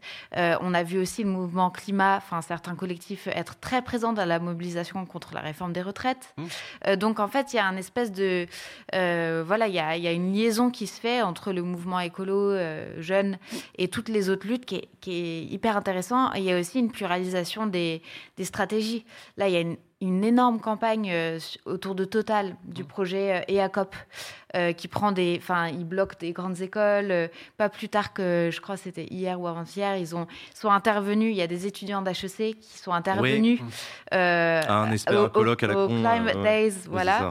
Et en fait, ils ont fait une espèce de cérémonie un peu parodique parce qu'ils avaient pouillané le président de Shell devant eux. Et Ils leur ont ont, remis des. Oui, ils ont remis du coup le, le- le prix du, du meilleur hypocrite climatique ou quelque chose comme ça. Enfin, il faut regarder la séquence vidéo, elle est assez et précieuse. je crois qu'il y a l'assemblée générale de Total demain, qui Demain, va être perturbée. voilà, il y a une manif. ouais. Mais donc en fait, il y a aussi dans les grandes écoles, donc dans tout ce qui en fait doit après, enfin tout ce qui, ce que les, les- ceux qui doivent être cadres, qui Hmm. doivent être ingénieurs, qui doivent faire euh, Oui, marcher la, Hmm. la machine, il y a aussi une résistance et une volonté de, de faire bouger les choses. Ça, c'est Donc, intéressant, euh, ça. ouais. donc ça, c'est vraiment intéressant. Et et il y a plein de boîtes qu'on- qui, est aussi, qui sont motivées dans le fait de bouger, aussi par le fait qu'ils n'arrivent plus à recruter, en fait. Parce que Ouais, personne veut bosser. Enfin, il n'y a plus beaucoup de jeunes qui, veulent, qui rêvent de bosser chez Total ou chez Ah, si t'as Total sur ton CV, c'est chaud pour ton avenir. Et ça, je pense que c'est le message qu'ils essaient de faire passer. Euh, deuxième sujet dont on voulait parler également, c'est la question de l'immigration qui faisait partie euh, des priorités du gouvernement dans, dans- dans ces fameux 100 jours. Euh, en ce moment, il y a un pas de deux en fait qui est en train d'être dansé entre le gouvernement et les Républicains. Euh, Emmanuel Macron et Elisabeth Borne souhaitent un projet de loi euh, sur la politique migratoire française. Euh, et euh, Elisabeth Borne avait annoncé, quand elle a présenté sa feuille de route des 100 jours en direct sur la chaîne de Jean Massier, euh, elle a expliqué que, euh, en fait, il y, y avait besoin d'un accord euh, pour avoir une majorité à l'Assemblée nationale sur la question de l'immigration et que donc le gouvernement attendait les Républicains. C'est quand vous voulez, en fait. Enfin, c'est- vous nous dites. C'était- assez, c'était assez bizarre. C'était quasiment, on vous remet les clés de la politique migratoire du pays, vous nous dites ce que vous voulez, puis on le fait, quoi. Euh, elle avait dit, on- elle avait renvoyé d'ailleurs la loi à, à- à- à l'automne prochain. Finalement, on a appris plus tard que la loi allait être avancée à juillet, parce qu'il faut quand même avancer, le gouvernement veut avancer. Et là, du coup, les Républicains se sont saisis de l'occasion pour présenter leur, euh, Leur propre. leur propre programme migratoire. Euh, et donc, les Républicains ont dégainé avec, euh, avec des propositions qui, pour le coup, sont assez intéressantes à étudier parce qu'elles remettent en cause tout un tas d'engagements qui étaient ceux de la droite républicaine depuis des décennies. Mmh. Euh, désobéissance au traité européen, référendum national euh, ils sur ce truc-là, quasi-préférence nationale sur plein de Mmh. sujets, suppression de l'aide médicale d'État pour les demandeurs de- d'asile. Bref, une sorte de copier-coller du programme de Marine Le Pen. Oui, mais, Tu l'analyses comment, toi, Antoine? mais ça date pas d'aujourd'hui, hein, finalement. C'était la campagne de 2022 Bah, même quand tu regardes la campagne de 2022, on avait fait justement une note à la fond, euh, un peu d'auto-promo, ça fait jamais de mal. J'ai pas cité mon livre encore, mais bientôt. Euh, le, le- on avait fait une note à la Fondation en, en 2021 pour voir en gros les, les- les chances de Marine Le Pen de gagner euh, à la, à la présidentielle de 2022.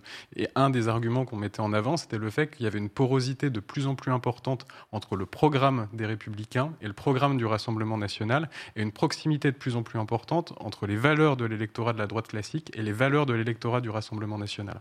Donc il y a, il y a un- le- la digue qui existait auparavant entre la droite, cla- entre la droite classique et le Rassemblement national. Elle était aussi Elle sur l'électorat.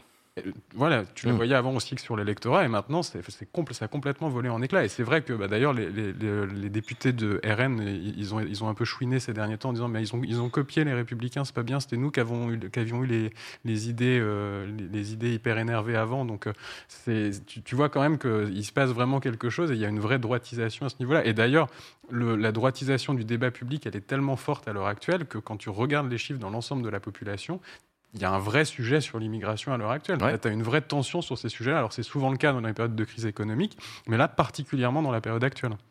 Euh, Latifa, euh, est-ce que tu penses que l'avenir de la droite française, c'est le scénario à l'italienne, à la Mélanie, c'est-à-dire en gros un ticket RN, les républicains, qui, euh, parce que leur électorat finalement est en train de devenir le même, bossent ensemble? Bah, je pense que eux, ils se disent que c'est la seule manière de s'en sortir et, et Ciotti en tête, hein, même si ça date pas, enfin même si les positions très à droite, on va dire, de Ciotti datent pas d'il y a quelques mois. Euh, donc euh, oui, eux, d'une manière très euh, cynique et très stratégique, c'est ce qui, c'est ce qu'ils se disent en fait, qu'il n'y a pas d'autre, d'autre choix. Et je pense que c'est, enfin, c'est le entre guillemets le dernier acte de ça avec ce projet de loi immigration, notamment sur euh, ce que tu as dit avec la possibilité de euh, d'imposer la primauté du droit français sur le droit européen, qui est quand même une remise en cause assez importante, euh, enfin en Pour les la républicains, droite quand même, pour les républicains, voilà, c'est ça. Donc d'être allé jusqu'à cette extrémité-là, euh, c'est quand même quelque chose. Et pareil pour le référendum euh, sur euh, la politique migratoire, quand on sait aujourd'hui euh, à quel point le traitement médiatique des questions migratoires est mal fait en fait, où on a quasiment tout le temps, euh, on parle toujours de masse, donc c'est-à-dire c'est une masse d'immigration informe, déshumanisée, où il y a où il y a vraiment euh, plus du tout de quasiment plus euh, de récits euh, médiatiques euh, satisfaisants et proches de la réalité sur ces questions-là, donc c'est assez effrayant. Et, euh, et je pense que oui, eux ils se ils se disent clairement ça, ils, ils, ils vont mettre ils vont ils vont y aller à fond. Et encore une fois, de manière cynique et politique, bah, c'est la droite. Euh, et, euh, et, ils ont fait ça au fil du temps euh, jusqu'à en arriver là. Le, la question, c'est euh, jusqu'où la Macronie sera prête à aller pour avoir un texte qui passe, en fait, et jusque qu'est-ce qu'elle va céder aux Républicains, mmh. juste pour avoir un texte qu'ils auront réussi à voter sur quelque chose entre guillemets d'important pour les Français, parce que ça, je remets, je remets toujours ça en cause. Mais, euh, mais ouais, ça c'est c'est assez, euh, c'est assez effrayant d'une manière, d'une manière générale. En plus, quand on sait que, pourtant, dans le projet de loi de, euh, du ministre de l'Intérieur, il y avait toute une question aussi sur euh, bah, les emplois qui, qu'il va bien falloir pourvoir et avec de, la, main-d'œuvre immigrée. Euh, et donc le fait que, bah ouais, en France aujourd'hui, il y a énormément de personnes qui travaillent qui sont sans papier ou qui sont et qui donc il va bien falloir faire quelque chose. Mais ouais c'est très cynique en fait tout ce tout ce timing autour autour de cette question là euh, qu'on juge toujours importante. Mais là aujourd'hui si on se penche dans les faits et si on va je sais pas par exemple euh, sur les chantiers pour les JO par exemple qui Ouais. viendront dans un an euh, je pense qu'on pourra trouver une orientation un peu moins à droite pour cette histoire d'immigration. euh. Oui, c'est possible. Voilà. Ouais, ça, ça demande de créer un récit et peut-être à la gauche d'être audible aussi euh, sur Ouais, ce complètement, sujet-là. parce La gauche que- qui aujourd'hui s'engueule sur d'autres sujets que sur la question de l'intégration et du multiculturalisme euh, par rapport à celle des années 90-2000. Effectivement, ça a un peu changé de ce point de vue-là. Mais je, je vois, je- j'entends ce que tu dis, c'est-à-dire qu'il y a aussi un jeu un peu cynique des républicains qui ont parfaitement compris qu'ils ils avaient le pouvoir de faire monter les enchères assez violemment. On reparlera de la deuxième partie de cette émission. En ce moment, ça vaut cher le vote les républicains pour le gouvernement. Donc c'est la course à l'échalote, à la proposition la plus radicale. Mais, mais, je, mais je comprends, c'est c'est Thomas Legrand, le journaliste de Libération, euh, qui, qui propose euh, aujourd'hui dans son billet politique l'idée, euh, l'éditorialiste pardon de Libération, qui propose cette idée de dire qu'en fait l'abandon du cordon sanitaire entre la droite et l'extrême droite est en train d'arriver à un point tel que lui commence carrément à se dire en fait on va avoir un ticket Marine Le Pen, Laurent Wauquiez. Mm. euh, en 2022, quoi, avec Marine Le Pen, présidente de la République, et Laurent Wauquiez qui apportera la caution énarque prête à gouverner, quoi. Oui, 2027 J'ai dit quoi? 22. Oui, non, oui, Mais- 2027. Donc, euh, mais, euh, ouais. mais oui, ouais, c'est acquis en fait. Il n'y a aucune. euh, Ouais, En fait, il n'y a aucune volonté politique, aucune vision, aucun. Ouais, un peu point sur la table en disant non, on va pas se jouer à ce jeu-là parce que là, ça va trop loin et nous, on veut pas aller là. Euh, et, euh, et ouais, c'est moi je trouve ça, je trouve ça assez. euh, Enfin, je sais pas si je trouve ça assez dingue ou si en fait je suis, je suis malheureusement pas euh, pas surprise euh, d'un point de vue purement stratégie politique. Mm. Euh, moi, je pense que Claire on avait on avait toute cette interrogation pendant toute la, la phase de la réforme des retraites sur euh, en fait euh, LR ils sont un peu euh, le cul entre deux chaises, on ne sait pas dans quelle direction ils vont aller. Et là, plus. quelque part, ils ont clarifié les choses, c'est-à-dire qu'ils font de l'extrême droite. Enfin, je veux dire, Sur pas la question migratoire, oui. Oui, mais en fait, c'est des sujets qui sont absolument déterminants en termes de, de vision euh, de la communauté politique. Là, il y a des mots qui sont, qui sont gravissimes. Enfin, il, il parle d'intégrité de la nation, etc. Ouais. Enfin, Mm. il y a vraiment des choses qui sont du, du racisme, euh, enfin, qui ou- avec teinté de, de racisme et qui sont extrêmement graves. Et en fait, sur la question de, en fait, comment c'est perçu ce débat. Et du coup, dans, dans l'opinion, euh, à quel point c'est acceptable de, de mettre en place des politiques qui sont euh, aussi violentes. Mais la parole politique, elle a une responsabilité immense là-dedans. Je veux dire, la campagne de 2022 de Zemmour, elle a été, elle a eu des incidences, mais très concrètes, je pense, dans le quotidien de plein de gens. Mmh. La montée, la, la normalisation euh, de, ce- de cette notion de, de grand remplacement. Euh, Zemmour, il, il fait des médias maintenant, plus personne ne reprend sur cette notion de grand remplacement. Je veux dire, il y a clairement des digues qui sont en train de céder, et même dans la réaction euh, de, de la Macronie euh, à, à ces deux propositions euh, de loi, c'est plus sur le ton ah c'est pas raisonnable et c'est pas réalisable. Il y a même pas un, un sursaut Oui, de raison, en fait sur le, sur le fond, sur les des valeurs. propositions ouais. de loi, loi d'extrême droite Ouais. qui veulent changer le socle constitutionnel, qui remettent en les droits humains assez fondamentaux au- auxquels on est engagé. Enfin, il y a, je, je sais pas à quel point euh, c'est une pente très glissante ces choses-là et on discerne pas toujours euh, les, les, les étapes de, de d'à quel point on, on glisse vers euh, vers une situation qui peut devenir très catastrophique et permettre à l'extrême droite de- d'arriver au pouvoir. Mais, mais là, j'ai l'impression que y a, ça, ça va de plus en plus vite, quoi, et Ouais. que personne tape du poing sur la table pour établir. euh, Et T'as dans les- raison sur cette idée de valeur, hein, justement. C'est-à-dire que tu as l'impression que les partis politiques, maintenant, ils font de la politique en regardant les sondages, en se disant Ok, sur les questions migratoires, effectivement, tu as une tension dans l'opinion publique sur ces sujets-là. Mais on, sait, en particulier sur ces sujets-là, que la façon dont les politiques se positionnent et, en parlent, ça va avoir des influences ultra, enfin, majeures sur la façon dont l'opinion le, se politise et perçoit ces questions-là. Et, à aucun moment, ils se disent Oui, mais c'est quand même pas les républicains, c'est pas nos valeurs de mettre ça en avant et d'avoir les positions sur ces mmh. sujets, en particulier quand ils remettent en, enfin, en mmh. cause le, le, côté européen et maintenant avec la primauté du droit national sur le droit européen. C'est exactement à l'inverse de toutes les positions qu'ils ont prises dans leur histoire politique. Mais c'est cette façon de, faire de la politique maintenant, ça a quand même des effets assez délétères, comme tu le disais très justement, Claire. Euh, et sur la perception par l'opinion publique de ces, euh, de ces enjeux, il y a aussi la question de comment sont traitées les violences euh, contre les élus, notamment on parle de Saint-Brévin récemment. je me permets de vous renvoyer vers un, chroniqueur télé célèbre qui s'appelle Usul. qui... Ah, c'était ce soir avec Karim Rissouli, non? Avec Karim Rissouli, exactement, ouais, et qui en a parlé du coup sur le plateau de C'est ce soir, et qui en a fait aussi une chronique sur Mediapart qui s'appelle Ouvrez les guillemets. Donc à regarder sur ce sujet, mais ça, ça pose aussi la question de la stratégie du renvoi dos à dos de l'extrême droite contre l'extrême gauche, et je mets des guillemets à la notion d'extrême gauche, puisque en fonction de qui parle, ça je vous l'ai toujours expliqué, en fonction de qui parle, euh, on met pas tous la même chose dedans, et, euh, voilà. Et donc, euh, donc c'est aussi un enjeu, un enjeu intéressant où tu as l'impression que là aussi il y a une radicalisation de la Macronie sur l'arc républicain se résume à nous. Parce que qu'à un moment, si tu exclus les républicains qui maintenant sont dans les bras de Marine Le Pen et que tu fais de l'ensemble de la NUPES une ultra-gauche, ultra-violente et, et, terroriste, eh ben, il reste plus que qui? Enfin, tu vois, c'est qu'en fait, oui, c'est ça. Il y a le côté le vote raisonnable, c'est nous. Ce qui a toujours été un peu le discours de beaucoup de politiques, c'est pas en soi condamnable. Mm. Mais là, tu arrives à un extrême assez, euh, assez flippant, je trouve. Ouais.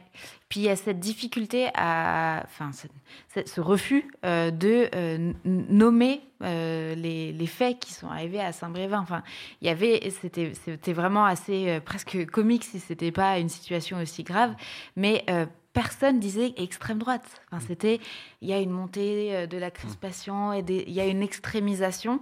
Euh, mais en fait, si on nomme mal les choses, on pourra, on pourra pas les, les, traiter. Mm. Et effectivement, euh, extrême droite, c'est un courant qui a été historiquement à l'inverse et même activement contre les principes républicains, qui l'a très récemment fait sa, sa, sa mue et, et porte des costards cravates à l'Assemblée. Mais c'est cette histoire très mm. sombre là, l'histoire de l'extrême gauche, c'est tout autre chose. Et en fait, cette espèce de, mélange euh, entre les extrêmes en se positionnant euh, comme, euh, comme rempart, alors que ce qui se passe quand même depuis le début des mandats Macron, c'est plutôt une montée très forte, très rapide de l'extrême droite, c'est en fait, il joue un jeu qui est, qui est, dangereux. Oui, et puis en plus de ça, c'était ben, Usul et Os qui le disaient, enfin, dans, ouvrez les guillemets, en disant à chaque fois que tu as des violences euh, d'extrême droite, tu as, beaucoup de politiques qui disent oui, mais attendez, il y, a aussi des violences euh, d'extrême gauche, mais dans le sens inverse, ça, ça, ça existe, euh, ça existe jamais. Quand tu as, des violences en manifestation, mais attendez, oui, ok, il y a des black blocs, mais quand même, regardez, vous, vous avez aussi. Il y a des marches au flambeau. Il y, a des marches au flambeau, ça, dans, dans les deux sens, enfin, tu, tu vois pas la, la même chose. Hein. Latifa, un dernier mot sur, euh, sur ce sujet de l'avenir de la droite euh, ou pas? Ouais, c'est ça, l'avenir de la droite à l'extrême droite. Euh, mais non, oui, là-dessus, enfin, il y a, elle était, enfin, encore plus une raison, elle était en dessous de tout ce qu'on a parlé sur la succession de violences, etc. et de, de, de ce qui s'est, de ce qui s'est passé. Et ça a été dans un laps de temps court, hein, au mois de mai quand même, on a eu pas mal de, pas mal de choses et rien en fait. Il n'y a pas eu de euh, et, enfin, comme, ouais, comme, comme j'ai dit tout à l'heure, en fait, tant qu'il n'y aura pas une vraie prise de position franche, et, franche honnête et, euh, et, et, sur la question, malheureusement, ça va, ça va continuer comme ça, en fait, et qu'il n'y a, ouais, y a plus de cordon sanitaire, même si j'aime pas cette expression ici. Eh ben merci beaucoup à vous trois sur ces différents sujets. Chers amis, je vous propose qu'on enchaîne et qu'on retrouve la chronique que vous attendez tous. C'est parti pour le PowerPoint de Vincent.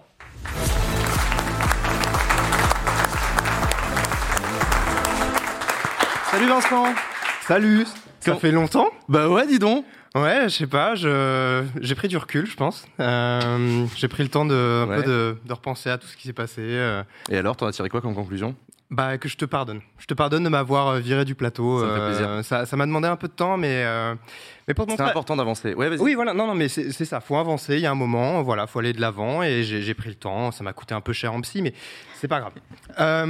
et pour te montrer à quel point je t'ai pardonné ce soir, ouais. Je vais, je vais parler d'un univers dans lequel tu excelles.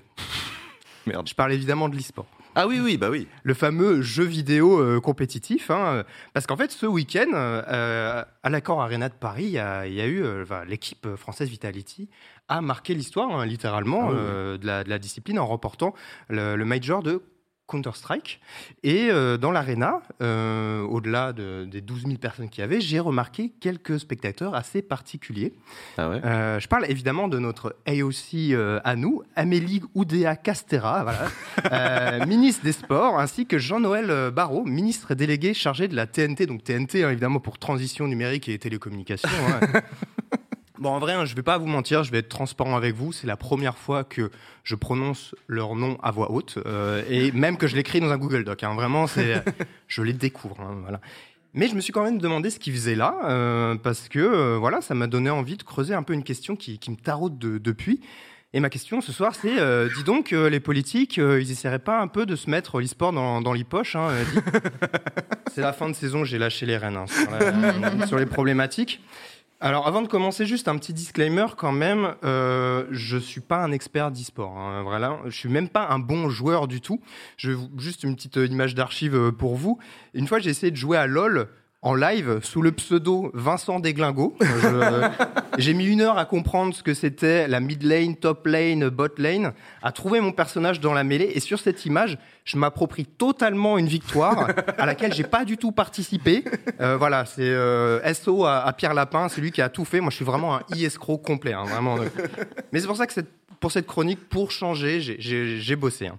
Et ce que je peux vous dire, c'est que bah, l'implication euh, des politiques dans l'e-sport, au début, elle était très timide. hein. En 2016, on a vu des, des élus rendre un rapport intermédiaire, comme on dit, pour Axel Lemaire, qui était secrétaire d'État au numérique. On a noté quelques avancées sur les contrats pour les joueurs et même la création de l'association France eSport. Francis, qu'on embrasse. Euh, voilà, euh, voilà, on va y revenir, on va y revenir. Ce que certains prononcent Francis Sport. Voilà. Euh, des visites de Laura Flessel en Corée du, Sud, Corée du Sud, pardon, donc il y a un gros gros pays pour pour l'e-sport évidemment. Il y a eu des signatures de, de conventions. Il y a des villes comme Poitiers, Montpellier, Paris qui se sont impliquées avec des moyens et des événements. Mais les réseaux associatifs euh, ne, prend pas, ne prenaient pas vraiment. L'intégration des femmes joueuses, j'en parle même pas, évidemment, malheureusement. Et au niveau international, ça traînait pas mal. Puis il y a eu euh, Emmanuel Macron, il a décidé euh, comme ça de s'y intéresser. Et je vous jure, ça ressemble vraiment à de la drague un peu lourde. Vraiment. Que ça commence avec un petit slide dans les DM de Kameto.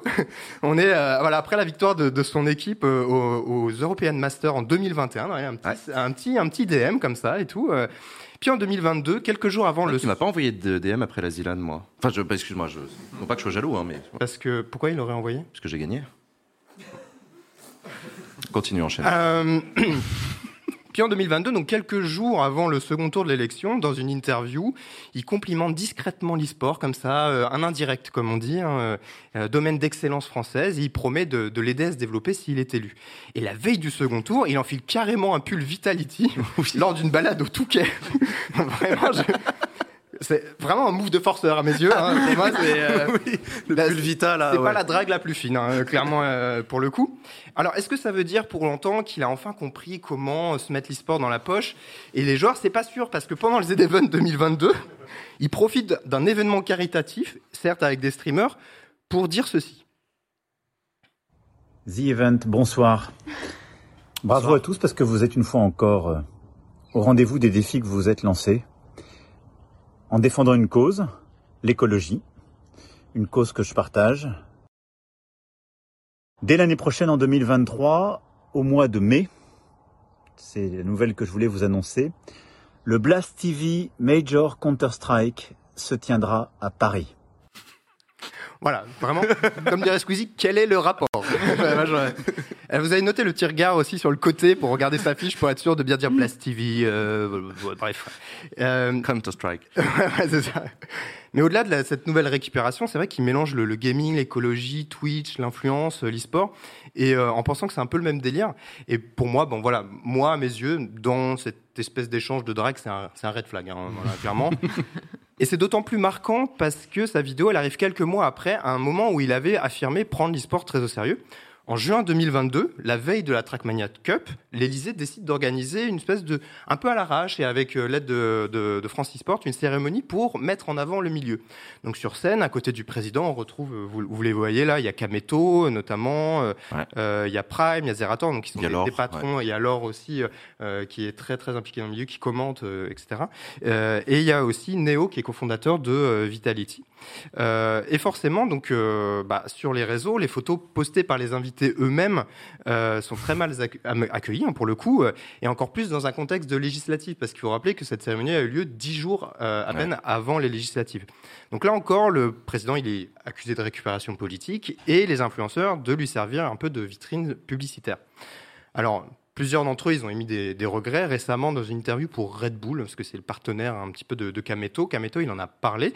Et Zerator, chez Popcorn, juste après euh, la Trackmania Cup, euh, bah, il en parlait et on, a bien compris un petit peu euh, l'étendue des relations difficiles qu'il avait, notamment avec l'association euh, Francis Sport, et on va l'écouter. En fait, ça n'a pas été organisé par l'Elysée, ça a été organisé par une association qui s'appelle France eSport. Oui, nous on aime bien dire France eSport. Et euh, en gros, c'est une, c'est une association qui travaille dans l'eSport euh, de manière un peu globale depuis 10 ans, mais euh, des fois ils font des trucs, des fois ils font pas des trucs, c'est un peu, c'est un peu vague quoi. Et euh, ils nous ont prévenus. Et au début, on leur a dit, bah, on peut pas. On peut pas venir. Vendredi, c'est le seul jour de répète qu'on a. Euh, voilà, 4, ans qu'on prépare le spectacle. On est dispo 363 jours par an. Donc au pire, on reviendra. Ouais. Et ils étaient en mode, non, non, faut venir. Venez parce que vous êtes la raison. Ouais, c'est ça. Alors vous êtes la raison et tout est prêt. Si vous venez pas, c'est annulé. Donc on était là, bah, désolé, mais on Comment peut pas. ça Et La on a pris- responsabilité. Et on a pris des petites pressions en mode non, non, mais vous allez venir. Ah ouais. Et donc on y que, est allé. parce que c'est vrai qu'à Voilà, donc entre les lignes, on, on lit quand même des, des relations un peu compliquées. La drague lourde, ça marche pas Euh, toujours. Voilà. Euh, et donc pour les visages de l'e-sport français, en fait, et plus particulièrement les vedettes de Twitch qui sont très euh, visibles, les relations avec les politiques, bah c'est quand même, et leurs intermédiaires, ça, ça va rester très délicat parce que ils sont un peu coincés entre leur casquette d'influenceurs et leur besoin de rester proche de leur communauté, euh, surtout dans, dans un contexte euh, où le gouvernement il est euh, très très impopulaire. Et aussi, ils ont besoin de, ils ont leur casquette d'homme d'affaires. Euh, voilà, on, Kameto, le CEO, un autre CEO, c'est une expression qui est consacrée un peu pour pour sa communauté. Euh, ils ont besoin des acteurs politiques au niveau locaux, au niveau local, au niveau national, s'ils veulent se, se développer. Donc, il va falloir un peu leur, leur tendre la main quand même. Et euh, à ce sujet, j'ai pas mal discuté avec Paul Arrivé, qui est journaliste à l'équipe, spécialisé dans, dans l'e-sport. Il m'a Ouais. énormément aidé à comprendre tout le milieu et il m'a parlé euh, surtout des avancées et des enjeux qui demeurent sur, sur le sujet. Il m'a dit que voilà, il a quand même dit que les avancées sont plutôt lentes, euh, même si euh, récemment, très récemment, ces derniers jours, ils ont annoncé euh, l'arrivée du passeport talent pour permettre aux joueurs étrangers en dehors de l'espace Schengen de venir jouer euh, plus facilement euh, en France sans faire des allers-retours. Euh, par contre, sur la fameuse TVA qui fait très polémique à 20%, euh, le gouvernement veut pas l'ajuster au niveau des autres spectacles qui est autour de 5%, 5,5%. euh, 5,5%. Et la raison, c'est que l'e-sport gagne trop d'argent. Voilà, c'est ça. L'e-sport C'est- marche trop bien, donc on va pas les aider. Voilà, pourquoi les aider? Euh, Et puis voilà, il y a toujours ce- cette affaire de, de milieu amateur qui est encore assez peu structurée, et donc bah, que les avancées, les avancées sont assez, euh, assez peu concrètes pour l'instant. Donc pour le coup, le combat il continue pour euh, établir l'e-sport comme un sport et un spectacle comme un autre. Et malheureusement pour la K-Corp, Vitality, bah, ce- bras de fer-là, il pourra pas se régler dans la faille de l'invocateur. Alors là, c'est une référence habile à LoL, un jeu que je maîtrise parfaitement, comme vous pouvez le voir présentement. Voilà, merci à vous. Merci beaucoup, Vincent, une bonne soirée. pour ce PowerPoint. Merci beaucoup. À suivre donc sur ce sujet. euh, D'ailleurs, je me souviens qu'à l'Elysée en 2022, euh, bah, pour, pour le coup, j'y étais et je me souviens qu'Emmanuel Macron avait annoncé, entre autres annonces, que désormais les champions français e-sport seraient reçus à l'Elysée de la même manière que les sportifs français sont reçus à l'Elysée. Vous savez, toujours des petites médailles, etc. Euh, et moi, sur le moment, je me suis dit, bah, c'est cool, c'est une bonne manière de reconnaître le truc, indépendamment de l'image politique de- d'Emmanuel Macron. C'est une belle reconnaissance pour l'e-sport. Maintenant que Vitality a gagné, est-ce qu'ils ont été reçus, est-ce qu'ils vont être reçus à l'Elysée J'espère, parce que merde, ils ont gagné en France en plus. Donc, euh, à suivre, je vous tiendrai au courant. Chers amis, je voulais, avant de faire la pause, vous faire un petit point, parce que je m'étais engagé à le faire, euh, sur le financement de Backseat. Vous vous souvenez, il y a 2-3 semaines, je vous ai dit où est-ce qu'on en était. Je vous ai dit que, euh, grâce à vous, on était en train de réussir l'exploit de financer Backseat et d'arriver aux 300 000 euros qu'on s'engage à, à récolter sur la saison. On approche de la fin de la saison qui sera à la fin du mois de juin, donc il reste encore 5-6 émissions avec vous. Je, voulais vous. je voulais vous faire un point aujourd'hui. La dernière fois, je vous disais qu'on on avait encore besoin de 77 000 euros pour arriver jusqu'aux 300 000. Euh, je voulais vous remercier du fond du cœur pour tous les dons que vous avez faits. Euh, vous avez été très nombreux à participer au soutien euh, à Backseat et donc on en est aujourd'hui à 38 792 euros de l'objectif. Bravo, merci, merci pour vos dons, merci pour votre soutien. Je suis très très heureux euh, de toutes vos contributions. Je vous rappelle que vous pouvez contribuer de toutes les manières euh, possibles. Tous les dons comptent, même les plus petits, même 1 euro, 2 euros, ça compte, c'est important. Vous pouvez participer euh, en faisant un don unique sur KissKissBankBank. Merci à KissKissBankBank d'avoir développé la fonctionnalité pour nous d'ailleurs. Vous pouvez faire un don récurrent, le don récurrent, le don mensuel, c'est pratique parce que ça nous donne de la visibilité sur le temps long. Vous pouvez acheter un t-shirt, un mug ou un bob ou une casquette sur la boutique Redbubble. Vous pouvez venir ici participer au public dans les tournages d'émissions euh, à Paris. Donc voilà, n'hésitez pas à participer au soutien euh, à, Back- euh, au soutien à. Si cette émission vous plaît, si vous la regardez, si vous êtes en train de la regarder sur YouTube, sachez qu'elle n'existe que grâce à vous, grâce à votre soutien et grâce à vos dons. Euh, merci donc du fond du cœur. On va y arriver, j'en suis sûr, grâce à vous. Encore 38 792 euros et on aura réussi. On va marquer une page de pause. On se retrouve dans 10 minutes. On va diffuser un best-of. Et après la pause, j'ai une annonce à vous faire avant l'invité politique. À tout de suite.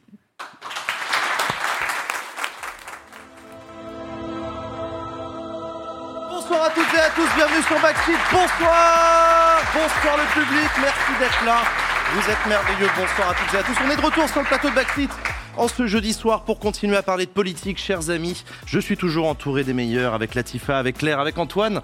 Merci d'être avec euh, moi, merci d'être avec nous. On va pas tarder à accueillir euh, nos invités politiques de cette semaine. Mais avant ça, je voulais vous faire une annonce, chers amis.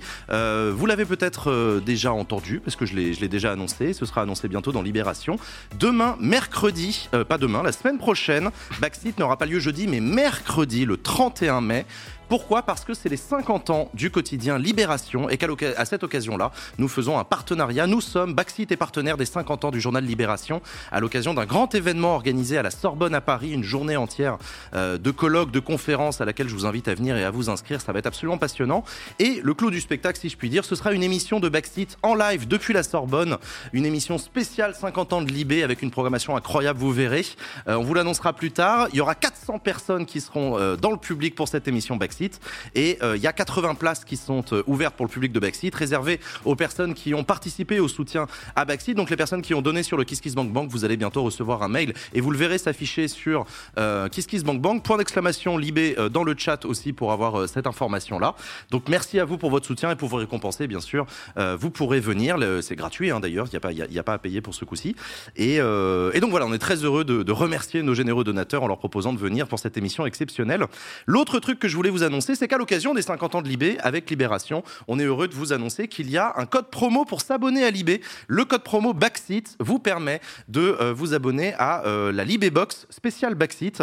Euh, vous avez accès avec 10 balles seulement à 6 mois d'abonnement au journal Libération en numérique, plus deux PDF collector. Vous avez le PDF du premier numéro de Libé sorti en 72 et vous avez le PDF du numéro spécial 50 ans de Libé. Voilà, après vous pouvez l'imprimer vous-même avec votre imprimante, c'est bien, on fait ça avec les enfants pour leur montrer comment c'était à l'époque du papier. Euh, donc voilà, 6 mois d'abonnement pour seulement 10 balles à Libération. Franchement, je pense que ça vaut le coup. N'hésitez pas à foncer, Euh, n'hésitez pas à vous abonner. En plus, euh, faites-le maintenant parce que dans les 6 prochains mois, mine de rien, grâce à Libération, vous allez pouvoir suivre une actualité politique incroyable. On va avoir quoi?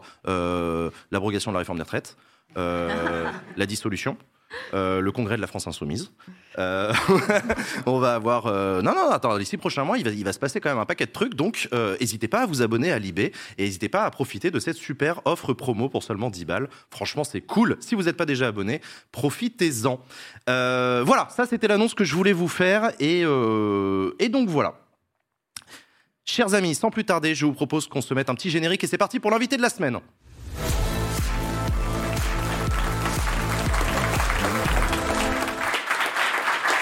L'invité politique de cette semaine, chers amis, j'ai le grand plaisir euh, d'accueillir en euh, à distance, en visio, le député Charles de Courson. Charles de Courson qui doit m'entendre normalement à l'heure qu'il est. Charles de Courson, député de la Marne. Bonsoir, monsieur le député. Merci d'avoir accepté notre invitation sur Backseat.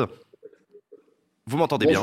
Ah, super, j'en suis Oui, très heureux. Très, très bien. On vous entend très bien aussi, monsieur de Courson. Vous êtes actuellement dans votre circonscription, dans la Marne, et vous nous avez fait le plaisir d'accepter notre invitation. Charles de Courson, vous êtes un député euh, célèbre euh, depuis, depuis quelques mois, puisque vous menez, de fait, euh, la lutte contre la réforme des retraites. On se souvient notamment de la motion de censure que vous avez euh, euh, défendue à l'Assemblée nationale, qui n'est pas passée à seulement neuf voix près. Et vous voilà à nouveau sur le devant de la scène, puisque le 8 juin prochain, vous défendrez une proposition de loi qui propose d'abroger, donc d'annuler en fait, la réforme des retraites. Je voudrais vous entendre, Monsieur de Courson, nous expliquer cette euh, proposition de loi, puisque moi, j'y comprends plus rien. J'ai cru comprendre qu'elle euh, ne serait pas débattue. Alors, qu'est-ce qui va se passer le 8 juin? Est-ce qu'on va avoir une, une loi sur l'abrogation de la réforme des retraites qui va être votée? Alors, comme vous le savez, la, la réforme des retraites n'a jamais été votée par l'Assemblée nationale. Absolument.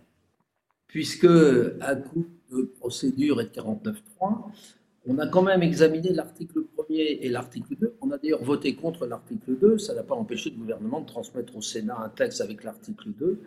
Et euh, à coup de 49.3, euh, auquel on avait répliqué par une motion de censure que vous venez d'évoquer, eh bien, à quelques voix près, le gouvernement n'a pas été reversé. Le texte n'a jamais été voté par l'Assemblée nationale, qui, je le rappelle, est le seul représentant du peuple français. Oui. Donc, si on veut continuer la crise politique, c'est-à-dire que les Français disent qu'il y avait une majorité contre ce texte à l'Assemblée nationale, mais par des moyens de procédure, on a abouti à sortir un texte, eh bien, à quoi ça sert d'aller voter? Oui, je comprends. Donc, on va booster l'absentéisme. Et donc, l'objet de cette proposition de loi, c'est de rappeler deux choses. Premièrement, que la façon dont on a voté, exactement qu'on n'a pas voté sur euh, la loi qui a été promulguée est un délit de démocratie. Et la deuxième chose, c'est que ce texte était fondamentalement injuste. Il était pourquoi il était injuste? C'est très simple, puisque en relevant de 62 à 64 ans l'âge légal de départ à la retraite, ce sont nos concitoyens qui ont commencé à travailler entre 16 et 21 ans qui sont pénalisés. Ceux qui font des études et qui commencent euh, à partir de 21, 22, 23 ans, ne sont pas concernés par la réforme. Donc on demande aux gens les plus modestes, car ceux qui commencent jeunes souvent occupent les emplois les plus modestes et ont des courbes de carrière les plus plates. Et donc c'est fondamentalement injuste. Nous, nous sommes dans un groupe d'opposition, mais d'opposition constructive. On a toujours euh, pensé que, vu la dégradation du rapport entre le nombre d'actifs et le nombre d'inactifs, de retraités, eh bien, structurellement, le système euh, se, devenait déficitaire. Et donc, il fallait trouver des solutions. La grande différence entre nous, la position de notre groupe, et la position de la minorité présidentielle, c'est que nous, nous avions proposé à la Première ministre cinq mesures pour inciter nos concitoyens à travailler plus longtemps, mais les inciter sans toucher à l'âge légal. Et je euh, comprends. quand on discute avec euh, les, les, syndicats de salariés, euh, c'est là-dessus, sur l'affaire des 62-64 ans. Donc, notre proposition de loi, elle a deux objets. Premièrement, d'annuler le fameux article 7 devenu article 10 dans la loi qui a été promulguée, qui portait de 62 à 64 ans, et de demander une conférence sociale. Ouais. On va continuer à en parler, euh, euh, Charles de Courson, on va continuer à parler de, de, cette loi. J'ai bien compris vos deux arguments. Vous restez avec nous en ligne, mais vous allez être heureux. On va accueillir un de vos collègues qui va nous rejoindre sur le plateau, notre deuxième invité politique. Cette semaine, je vous demande d'accueillir Olivier Serva.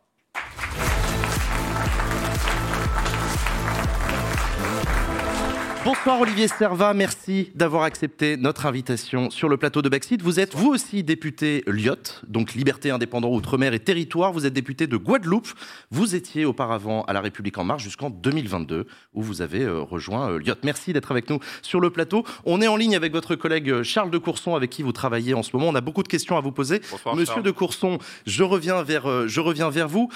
Monsieur de Courson, le gouvernement souhaite visiblement de la bouche d'Elisabeth Borne, en se basant sur la, présidente de l'Assemblée nationale, Yael Braun-Pivet, utiliser l'article 40 de la Constitution qui permettrait potentiellement d'empêcher l'Assemblée nationale euh, de, discuter de cette loi. Cet article 40, de votre loi, cet article 40, c'est un article qui interdit la démagogie budgétaire, pour le dire vite, euh, disant que c'est une loi qui va creuser les déficits, puisque la réforme des retraites réglait ce problème de déficit.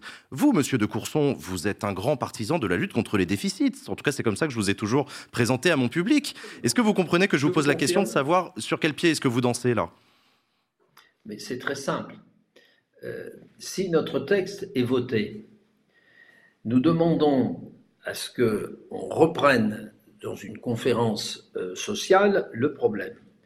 Et euh, le texte qui a été promulgué euh, grosso modo, fait 270 millions en 2023 d'économies. Donc c'est rien. Et notre position, c'est de dire, suite à cette conférence sociale, dont on peut intégrer les conclusions dans la future loi de financement de la sécurité sociale pour 2024, euh, applicable au 1er janvier 2024, eh bien, nous aurons des mesures avec un minimum de consensus avec les partenaires sociaux qui permettra de faire des économies, mais par les cinq mesures que nous avions préconisées. Mais on est là conférence sociale. Chacun... budgétaire pourra se faire avec cette conférence sociale. Mais est-ce que vous croyez que la présidente de l'Assemblée nationale pourra quand même euh, déclencher cet article 40 On a eu des, sons de cloche différents de la réunion de la majorité de mardi matin. Est-ce que vous en avez peur de ce déclenchement de l'article 40 mais, mais absolument pas. Pourquoi? Il y a un règlement intérieur de l'Assemblée nationale qui prévoit deux contrôles un contrôle sur les propositions de loi qui sont déposées, qui est le contrôle par le bureau de l'Assemblée nationale, ou une délégation issue de ce bureau. Votre projet de proposition recevable, absolument. Et cette proposition a été considérée comme recevable. Elle a été inscrite à l'ordre du jour. Euh, on doit, elle passe en commission mercredi prochain et en séance publique le 8 juin, le jeudi 8 juin. J'ai été d'ailleurs désigné par la commission des affaires sociales comme rapporteur de ce texte. Mmh. Et donc, le premier contrôle a tout à fait euh, été euh, respecté. Alors, il y a un deuxième contrôle possible, c'est que la présidente euh, de la commission des affaires sociales a saisi le président de la commission des finances, qui est le seul chargé de la recevabilité des propositions de loi, l'a saisi euh, en disant cette proposition de loi n'est pas recevable financièrement. Et il n'a pas encore répondu, mais chacun sait qu'il va lui répondre probablement euh, demain euh, ou d'ici la fin de la semaine, et en lui disant que c'est tout à fait recevable. D'ailleurs, la, la, minorité présidentielle, le groupe Renaissance, a déposé un certain nombre de propositions de loi, une qui s'appelle Mieux vieillir, une autre pour faciliter l'accès aux soins, qui, entraîne des coûts. Et elle a été déclarée recevable.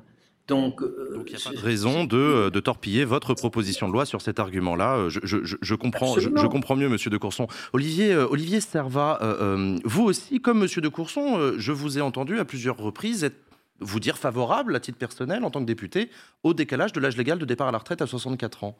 Pourquoi cette opposition aujourd'hui? En fait, nous voulons une réforme de, du régime de retraite, mais pas celle-ci. Et d'ailleurs, nous avons fait des contre-propositions. Et je rappelle que le texte que va défendre Charles euh, comprend deux éléments. Tout d'abord, arrêter cette affaire de l'âge de retraite à 64 ans, puisque ça n'a pas encore été voté euh, par l'Assemblée nationale, qui sommes les représentants du peuple. Et puis, nous avons une conférence de financement euh, de ce régime de retraite, et nous avions fait des propositions. L'une d'entre elles était de laisser le choix aux personnes de partir à l'âge qu'elles veulent. Deuxième proposition, mhm. la CSG sur les revenus du capital Aujourd'hui, on a des ultra-riches, 2%, qui ont distribué plus de 150 milliards d'euros de dividendes cette année. On veut taxer sur 10% pour pouvoir équilibrer ce régime de retraite qui aujourd'hui l'est, et dans les prochains temps, Charles l'a sûrement déjà dit, euh, permettrait de pouvoir équilibrer ce régime. Et donc, par exemple, chez moi en Outre-mer, l'âge de départ à la retraite moyen, c'est plus que 64 ans. Donc on n'en fait pas une obsession, simplement on veut qu'il y ait un dialogue social, on veut qu'il y ait un échange, un respect des institutions et on veut voter voilà, c'est ce qu'on veut. On a, on a effectivement l'impression, à vous entendre tous les deux, qu'il y a un enjeu par-delà l'enjeu de la réforme des retraites, qui est celui de la défense du mandat de député. Euh, c'est quelque chose auquel on vous est très attaché, euh, monsieur de Courson. Euh, vous, vous, voulez, vous aussi, que l'Assemblée nationale retrouve son rôle de juge en dernier ressort de la volonté générale, c'est ça? Mais écoutez, c'est la Constitution. Ce sont les députés qui représentent le peuple et personne d'autre.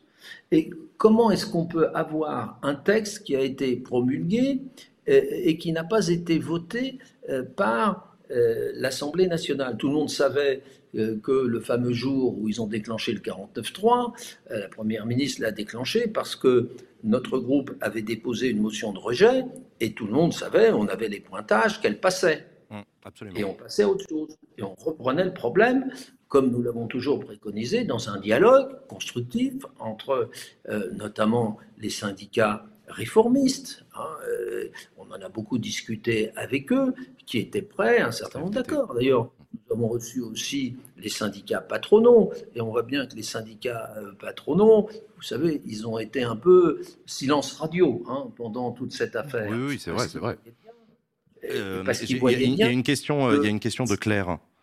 Ouais, ça rejoint un petit peu la, la tienne, Jean. Moi, j'ai l'impression que dans votre position, au-delà de effectivement le fond de la réforme, euh, il y a aussi l'expression d'un attachement au bon fonctionnement des institutions et à la démocratie dans sa liaison avec la démocratie euh, populaire et, sociale. Que quelque part, euh, votre volonté d'aller jusqu'au vote, c'est aussi pour essayer d'apaiser un peu les choses ou demande d'avoir une clarification là-dessus. Euh, est-ce que vous estimez que le, processus euh, euh, qu'on a vu là au cours de la réforme des retraites, il, a abîmé les institutions? À quel point? Et quelles conséquences à long terme? Olivier Servat. C'est exactement ça. On veut que le peuple soit respecté. Nous sommes les représentants du peuple. Comment imaginer quand dans une réforme aussi importante que la retraite des hommes et des femmes de ce pays, où il y a des régimes paritaires, vous avez des syndicats de patrons et de salariés qui finalement font de la gestion paritaire et que ça fonctionne bien, que tous les syndicats salariés soient opposés et que euh, la Macronie enjambe cette affaire-là. Ça n'est pas envisageable. Vous voyez bien que cette réforme a été promulguée, ça fait déjà presque deux mois, et que le pays est tendu, il est crispé, et qu'ils ne pourront pas réformer sans bloquer sur l'immigration et sans bloquer sur euh, les différents projets de loi. Et donc, ils devront effectivement apprendre à respecter la démocratie de ce pays, et ça passe par le respect de l'Assemblée. D'ailleurs, je salue la présidente de l'Assemblée nationale, qui aujourd'hui même, pour répondre à votre question, a dit moi, je n'enjamberai pas, je ne piétinerai pas le Parlement et l'Assemblée nationale et je ne ferai pas euh, de la mauvaise euh, politique en bloquant avec l'article 40. C'est une bonne chose. Donc, on ira au vote. Nous mettons en garde ce gouvernement contre des mesquineries obstructives. Parce, qu'il y a un risque encore. Oui, bien sûr. Hmm. Il y a de risques, des risques importants qui puissent, par exemple, euh, de façon sale, balancer un paquet d'amendements par exemple, ce serait, ce serait, très ironique. Ce serait très laid puisqu'il reproche aux gens de l'FI de, faire autant. Et puis, euh, il y a une autre mesquinerie euh, sur laquelle on, les met en garde, c'est de vouloir faire un vote bloqué. Ils l'ont déjà utilisé récemment. C'est de dire, bon, mais finalement, vous avez deux articles. Euh, moi, gouvernement, je viens votre article 1, je prends l'article sur la conférence de, de, retraite, de réforme des retraites et de financement, et vous votez. Si vous êtes pour, eh bien, vous votez que la conférence, si vous êtes contre, vous n'avez rien. Donc, je demande au gouvernement de ne pas rajouter de l'huile sur le feu, de s'habituer à un système démocratique. J'avais entendu le président de la République et puis la première ministre, dans son discours de politique générale, dire voilà, nous allons fonctionner autrement, nous allons dialoguer autrement, nous allons réfléchir autrement. Pour l'instant, euh, le compte n'y est pas. Donc, qu'on aille au vote. Comme Charles vous l'a dit, nous sommes là pas pour casser la France, mais au contraire pour la réformer de façon consensuelle, de faire des contre-propositions. Le système de financement, euh, nous avons des propositions qui tiennent la route et qui peuvent fonctionner et que ce gouvernement arrête de s'entêter, d'arrête de vouloir enjamber la démocratie. Antoine? Ça serait un peu pour prolonger la question de Claire finalement. Est-ce que ce n'est pas un problème institutionnel qui est plus global, où là on en est quand même à devoir demander poliment au gouvernement, est-ce qu'il veut éventuellement bien que les députés puissent voter, s'il vous plaît? Il n'y a, pas un sujet de, fond qui nécessiterait d'avoir une vraie réforme des institutions, parce que cette constitution, elle, mise quand même énormément sur l'efficacité. On le voit, là, la séquence des retraites, c'était un bingo où le gouvernement, ils ont utilisé à peu près tous les articles possibles pour faire en sorte que finalement il n'y ait pas de vote. Est-ce qu'il ne faudrait pas avoir une réforme plus globale des institutions pour que la Constitution soit plus démocratique qu'elle ne l'est à l'heure actuelle?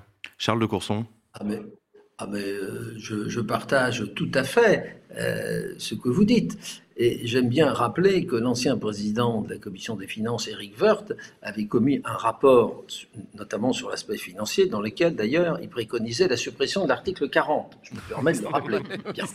Ah, euh, je me permets de rappeler aussi que le président de la République en 2017 avait promis juré qu'on ne toucherait pas à l'âge légal de départ à la retraite.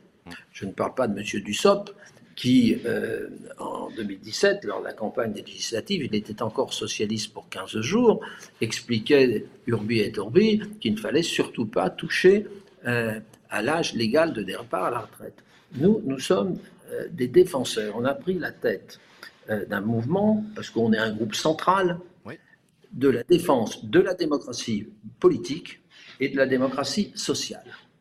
Car je dis souvent aux arrogants parfois nous gouvernent, je leur dis quelque chose de très simple. Les partenaires sociaux ont beaucoup mieux géré les régimes complémentaires de retraite, ils ont pris des mesures courageuses pour rééquilibrer euh, le régime que les gouvernements successifs, et notamment euh, l'actuel, sur euh, les régimes de base. Et on a 42 régimes de retraite de base.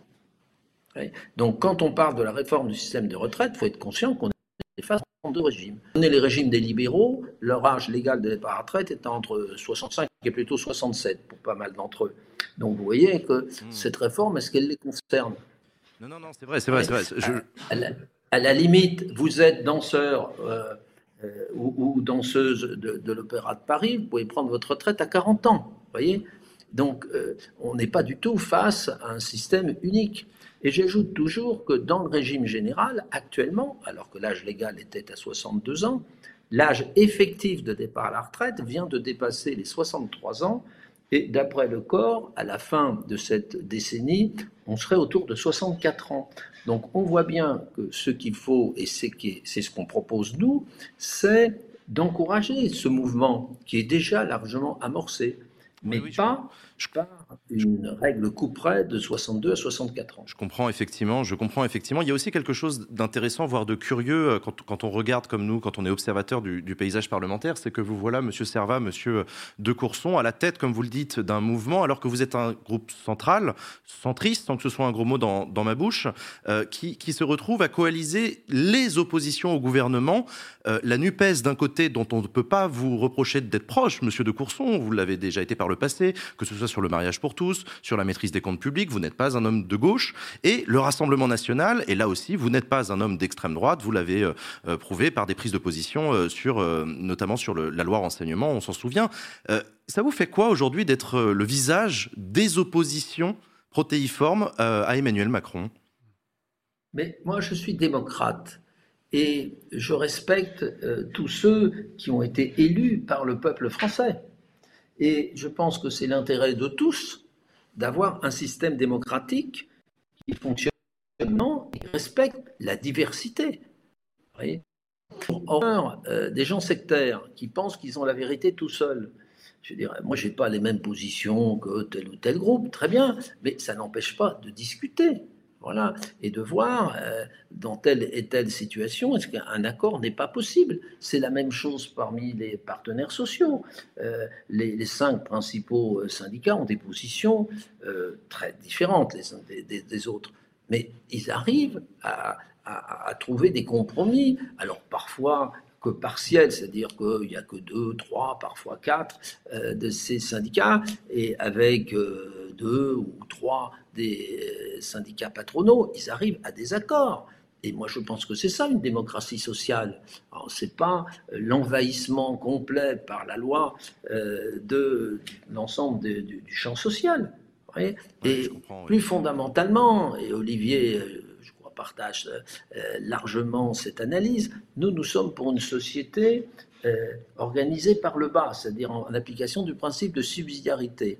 C'est-à-dire que l'État ne se mêle que ce dont ne peuvent pas euh, s'occuper les corps intermédiaires. On est des grands défenseurs des corps intermédiaires, des libertés locales, des libertés syndicales, des libertés politiques, car on pense qu'une démocratie vivante, euh, c'est cela, et non pas une conception verticale. Hein, euh, je comprends. souvent. Je comprends. Il y a, une question de. Je, je crois que Latifa veut vous poser une question. Euh, ah, oui, moi, c'est, euh, je, me pose cette question, c'est de savoir si on n'est pas sur un, combat euh, symbolique et de, son, et de son impact en fait auprès des Français, de son, caractère audible finalement, parce qu'on sait qu'au Sénat, ça a peu de chances d'aboutir finalement, quoi qu'il se passe à, l'Assemblée nationale. Et, et, voilà, et aujourd'hui, la, la, réforme a été, a, été promulguée, donc évidemment, on entend le volonté de consensus de respecter la, la, représentation, la représentation nationale, les députés, etc. Mais à quel point, là je m'interroge sur ouais, à quel point en fait ça c'est euh, pour les Français quelque chose d'important aujourd'hui Est-ce qu'ils y comprennent quelque chose Parce que déjà, enfin, moi j'ai énormément de mal déjà à, tous ces, à, toute, cette, à toute cette procédure en fait finalement. Mhm. Et, euh, et est-ce que ça mérite de, de, de, de passer, euh, de passer tout, tout ce temps à cela quand on sait que voilà, ça, ça a in fine peu de chances de passer à la Chambre haute? Olivier Serra. Tout d'abord, tout est symbole. On pourrait penser ça comme ça. Deuxièmement, l'Assemblée nationale aura le dernier mot. Oui. Premièrement. Le Sénat peut freiner sérieusement quand même. Alors justement, parlons ah. du Sénat. Le Sénat majoritairement de droite. Euh, le gouvernement avait convaincu euh, les sénateurs LR de voter parce qu'ils avaient mis euh, dans la réforme, d'ailleurs, quelque chose qu'ils savaient inconstitutionnel sur l'index senior. Vrai. Donc, ils ont roulé dans la farine euh, les républicains qui aujourd'hui sont un peu le bec dans l'eau. Ils doivent pouvoir prendre leurs responsabilités. Et je crois que certains étaient très hésitants au niveau du Sénat. Et je pense qu'avec toutes ces euh, mesures qui ont été rendues inconstitutionnelles sur l'index senior et sur le contrat senior, ils devraient se poser la question. Et puis, je rappelle qu'il y a un système de navette parlementaire et que les représentants du peuple que nous sommes à l'Assemblée nationale des députés, nous aurons le dernier mot sur cette réforme. Et enfin, le président de la République et son gouvernement ne pourront pas rester sourds au fait que les représentants du peuple se seraient exprimés le 8 juin et qu'ils auraient dit non à ce principe autoritaire. Charles l'a très bien dit, je dois le répéter. Si on ne fait rien, si on ne fait pas cette réforme, euh, à l'horizon, à la fin de la décennie, on travaillera jusqu'à 64 ans par rapport aux différents réformes qui ont déjà eu lieu. Donc pourquoi s'entêter? Pourquoi ne pas laisser des personnes travailler le temps qu'elles veulent, leur laisser le choix? Pourquoi ne pas chercher des autres sources de financement? Donc je ne pense pas que cette réforme a peu de chances de ne pas aboutir. Au contraire, je crois que l'Assemblée aura ce dernier mot.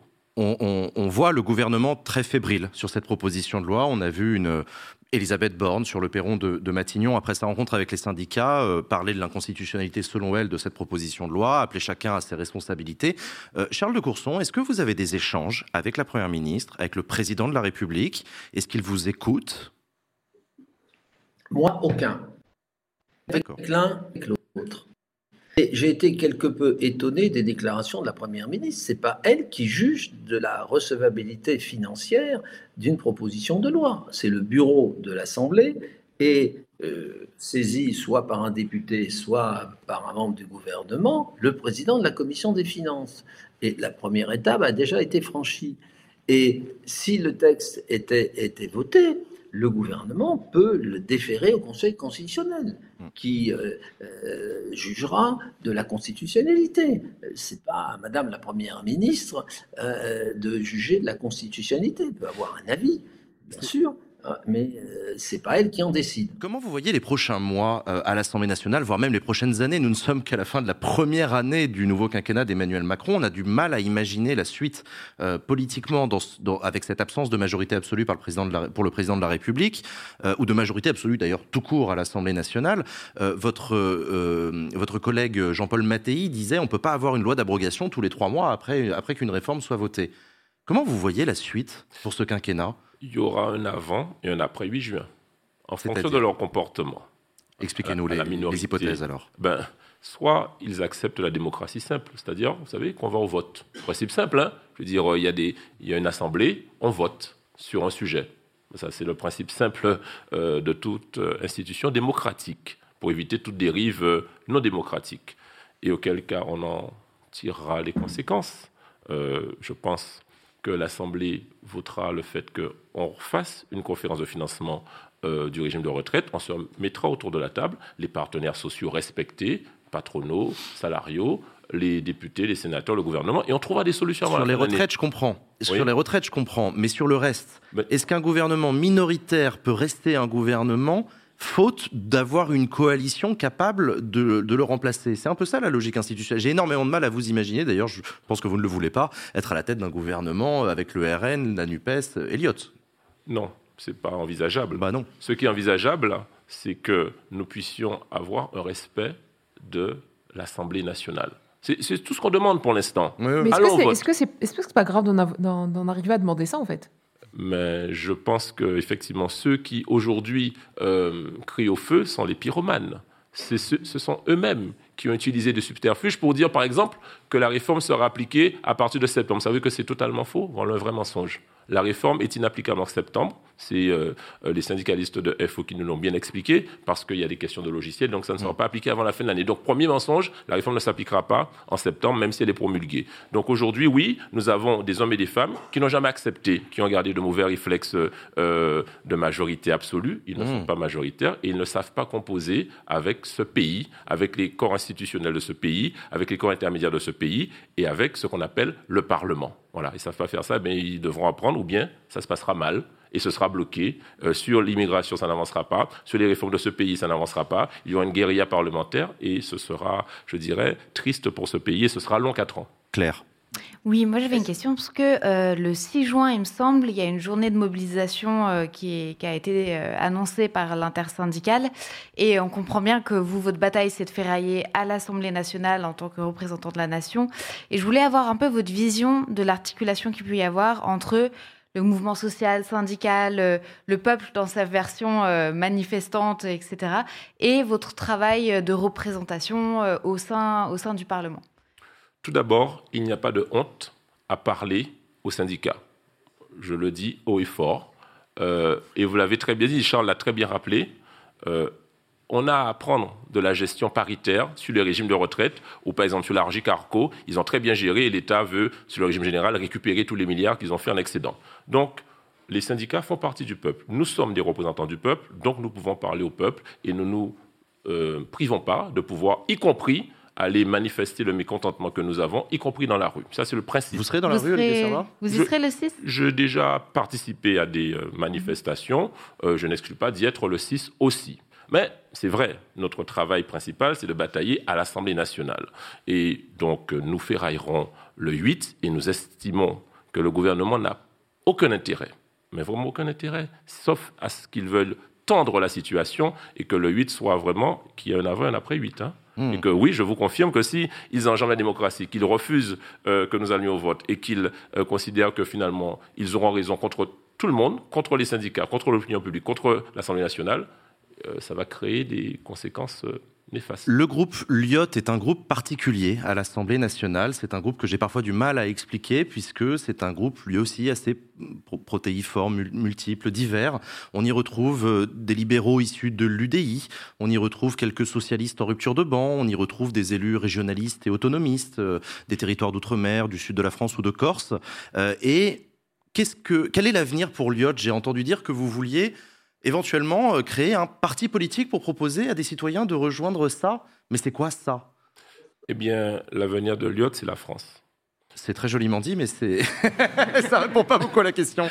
je, vais détailler. Allez-y. Euh, et Charles l'a très bien dit, nous croyons au girondisme. C'est quoi le girondisme? Nous croyons que tout doit partir de la base, des territoires. Nous croyons que, par exemple, les territoires ultramarins sont aux avant-postes de ce qui peut se passer en France hexagonale sur des problématiques de lutte sociale, je pourrais revenir, sur des problématiques de changement, climatique. Et donc, nous croyons que la réalité qui peut nous enrichir au niveau de chacun des territoires et de leurs différences nous permettra d'être meilleurs à l'Assemblée nationale. C'est ce qui nous unit. C'est ça le ciment, les territoires, la base. Maintenant, euh, puisque nous parlons politique nationale, aujourd'hui on constate que le centre de la France politique est affaibli, très affaibli. Vous aviez le PS qui est très affaibli, vous avez les Républicains qui sont très affaiblis, vous aviez euh, En Marche qui s'est droitisé au fur et à mesure euh, des positions prises. Vous avez l'UDI qui est affaibli. Aujourd'hui, effectivement, c'est pas que nous comptons créer, nous avons créé une association politique nationale. Qui s'appelle Utile, Utile, ultramarin, territoire, indépendant, liberté, écologie, solidarité. Waouh Ça fait, ça fait beaucoup. Ça fait hein. beaucoup, mais l'acronyme est très joli. Voilà. Donc c'est créé, c'est une association, un parti politique. C'est quoi son ambition? Vous allez présenter une liste aux européennes? C'est une association politique, pour l'instant. Pour l'instant. Et effectivement, nous comptons créer des comités locaux utiles partout euh, en France et euh, en Outre-mer. Nous avons créé un à la Meuse, le président Bertrand Pancher en a créé un, euh, on a créé un à La Réunion, on va en créer un par exemple le 2 septembre en Guadeloupe, euh, et d'ailleurs Charles de Courson participe à cette belle démarche-là, et effectivement, si la mayonnaise prend, puisqu'on est au tout début, hmm. eh bien on n'exclut pas effectivement d'avoir des positions aux européennes et aux présidentielles. Charles de Courson, une dernière question pour vous. Qu'est-ce qui vous unit tous euh, députés euh, euh Qu'est-ce qui, qui peut donner envie à des citoyens de rejoindre cette nouvelle association politique utile? Les territoires, c'est suffisant ça pour vous? Non, je pense que ce qui nous est dit, Olivier l'a dit, c'est la conception euh, de l'organisation de la société. On est pour une société décentralisée et pas simplement politiquement, socialement de donner davantage d'espace de négociation aux partenaires sociaux. Et, donc, de ce point de vue-là, Euh, nous sommes dans une grande tradition d'ailleurs euh, qui intéresse tant des gens de droite, de gauche euh, et du centre dans cette conception de l'organisation de la société. Il y a une seconde chose qui nous unit, c'est la défense des libertés, des libertés sous toutes leurs formes, les libertés publiques, euh, liberté d'association, voyez, la liberté d'expression, etc. On est toujours extrêmement méfiant euh, quand on ne cesse, si vous voulez, de renforcer des lois, euh, certaines qu'on peut même qualifier de liberticides. On, en a combattu, parfois d'ailleurs avec succès, euh, certaines euh, d'entre elles de, faire croire à nos concitoyens euh, que c'est ces lois qui vont régler les, problèmes. Fondamentalement, on est des humanistes, c'est-à-dire qu'on fait confiance à l'intelligence des groupes, des groupes sociaux, des groupes politiques, et, nous, nous aimons le débat, la discussion, et d'essayer, si vous voulez, d'avoir une démocratie vivante dans laquelle on ne conçoit pas le combat politique uniquement euh, comme l'idée qu'il faut écraser l'autre, le détruire, vous voyez, des termes guerriers. Euh, non, euh, il y a une diversité de la France qui est très grande. Et par rapport à votre question tout à l'heure, comment va se, vont se passer les quatre prochaines années, puisqu'il y a encore quatre ans, si vous voulez, si notre mandat va à son terme vous ne pouvez pas diriger un pays quand vous avez fait au premier tour des élections législatives 25% des voix et avec 250 députés ou 251, peu importe. Voilà, c'est pas possible. C'est pas possible. Et quand la première ministre dit bon c'est pas grave, on va faire voter la prochaine loi de finances et la prochaine loi de financement des services sociaux à coût de 49.3, eh bien il y aura des motions de censure en réplique et la motion de censure finira par passer. Et à ce moment-là, le gouvernement sera obligé de démissionner. Alors le président, après, c'est à lui euh, qu'il importe de savoir ce qu'il fait. Est-ce qu'il dissout? La plupart des gens pensent qu'il ne dissoudra pas, puisque tout le monde sait, y compris dans la minorité présidentielle, ils sont 250. Quand vous discutez avec eux, ils pensent qu'ils reviendront peut-être entre 100 et 150. Euh, mais on ne sait jamais, vous savez. Euh, parfois, c'est une première solution. Il y a une deuxième solution, qui est de changer de Premier ministre, mais ça ne change pas fondamentalement le problème. Le, problème, c'est est-ce qu'il peut y avoir euh, un président qui comprend qu'il est ultra minoritaire dans le pays et qu'il faut faire avec ceux qui représentent le peuple français, c'est-à-dire des députés, et être capable de discuter, de négocier, et non pas perpétuellement de vouloir imposer d'en haut un certain nombre de solutions qui sont rejetées par une majorité de députés et euh, par le peuple français. On ne peut pas diriger une démocratie comme ça, c'est pas possible. On verra, on verra et on suivra de près euh, l'évolution euh, du, euh, du, groupe et du mouvement utile, notamment au moment des européennes. Et on suivra évidemment de près, je diffuserai le 8 juin prochain, les débats en séance publique sur cette proposition de loi. Merci beaucoup Charles de Courson d'avoir été avec nous. Merci monsieur le député. Et je vous dis à très bientôt. J'ai une dernière question pour vous. Olivier Serva, merci d'être avec nous sur le plateau. Vous êtes député guadeloupéen. On se souvient, de mouvements sociaux assez important euh, en Guadeloupe euh, l'année dernière au moment de la présidentielle. On se souvient que Sébastien Lecornu, à l'époque, qui était ministre, avait ouvert la porte à, une évolution institutionnelle euh, de l'île pour aller vers une forme d'autonomie. Où en sont les discussions On en entend peu parler depuis, voilà, depuis la réforme des retraites ici en métropole. Nous considérons que ce n'est pas au gouvernement de nous donner le timing politique de notre volonté d'autonomie en Guadeloupe. D'accord. Et nous considérons qu'il était venu faire un peu de la distraction. En pleine présidentielle et surtout en pleine, en pleine tension sociale. J'aimerais insister sur quelque chose avec vous. S'il vous plaît. Pourquoi il y a eu des tensions sociales en Guadeloupe? Parce que lorsque, en juillet 2021, vous avez 55% de la population française hexagonale qui est vaccinée, qu'on lance le pass euh, sanitaire, il y a 20% de la population guadeloupéenne vaccinée. Alors, quelles que soient les bonnes raisons pas qu'on ne se soit pas fait vacciner majoritairement, on n'est majoritairement pas vacciné. Et je dis au président à ce moment-là, tu ne peux pas faire la même chose pour euh, les Outre-mer Atlantiques, ça ne marchera pas.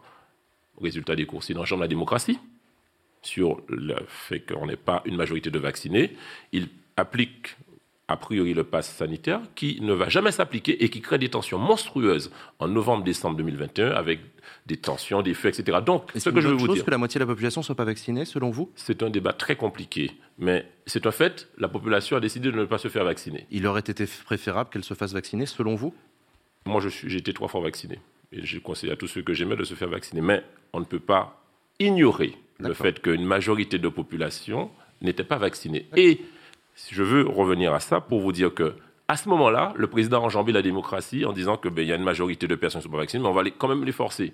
Ça a créé des tensions monstrueuses et ce que je disais, c'est que les Outre-mer, parfois, sont aux avant-postes de ce qui se passe après en Hexagone. Je pourrais vous citer aussi mai 67 par rapport à mai 68.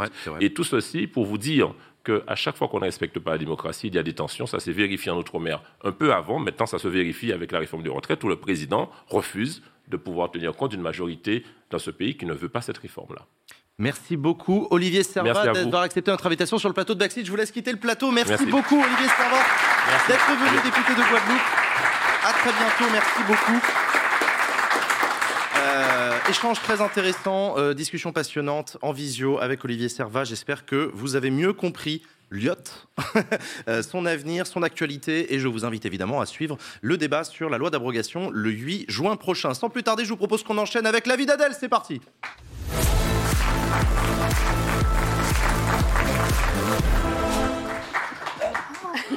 petit chien. T'es venu avec ton chien. Il s'appelle Gnocchi, c'est ça? Il s'appelle Gnocchi. Je suis euh, sa, sa dog sitter. Ça va, Gnocchi? Ah, c'est pas. Oui, c'est pas toi. C'est pas le mien, non. D'accord. Bonjour, Gnocchi. Il est encore.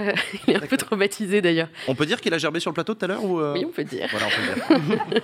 C'était une façon, euh, je sais pas, de s'approprier le lieu peut-être. Mais écoute, c'est formidable. De quoi tu vas nous parler aujourd'hui, Adèle? Ah, de plein de petits trucs. Vous allez bien?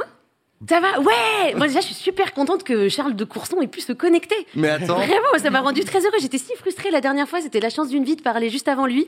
Là, c'est juste après, voilà, je suis, je suis ravie. euh, bon, pas d'émission la semaine dernière. Oh. Non Mais c'était pas les vacances pour Jean. Ce qu'il n'a pas arrêté. Le mec est hyper actif. Hein, donc déjà chronique dans une émission euh, d'un ancêtre de Twitch, la télévision. Ah oui, c'est vrai. Ouais. Bénévolat auprès d'une ONG qui sauve la planète. Ouais, Parce ouais, que Jean, il est dans l'action et on a les, les images. Ah non. Bonjour, je suis toujours avec la Surfrider Foundation. On vient d'arriver sur la plage euh, d'Ibalritz, d'Iblaritz, je sais plus, à, à, Biarritz. Et on va faire une collecte de déchets. Donc là, on est en train de se set-up, de tout installer, les bacs de triage et tout. Donc Jean est dans l'action et dans le vent. Euh...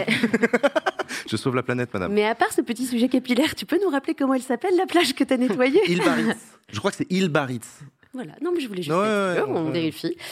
Et quand on s'investit pour une ONG qui s'appelle Surfrider, on fait du surf. surf non. Évidemment. Et surfer, c'est pas facile hein, quand on débute, comme on peut le, le, voir sur ces images. Sauf pour Jean. mais regardez-moi cette aisance et cette fluidité dans le geste. J'allais dire euh, simply the best. Bah, c'est beau. Mais c'est quoi ce dab exhubé de, de 2016 J'étais sur ma surf, j'étais sur ma vague, pardon. Bon, il connaît pas encore bien les concepts. Euh, mais c'était quoi tes inspirations plutôt euh, Breakpoint, Rise, Rise and Nice? Uh, Breaking Point déjà. Point Break. Point Break. Point, point break, break, Bien sûr. Euh, ouais, non, ouais, ouais, ouais, Point Break. Ouais, tout ça. Enfin, ouais, ouais. Donc bref, Jean était très occupé et c'est mieux ainsi parce que euh, quand il a trop de temps libre, c'est compliqué.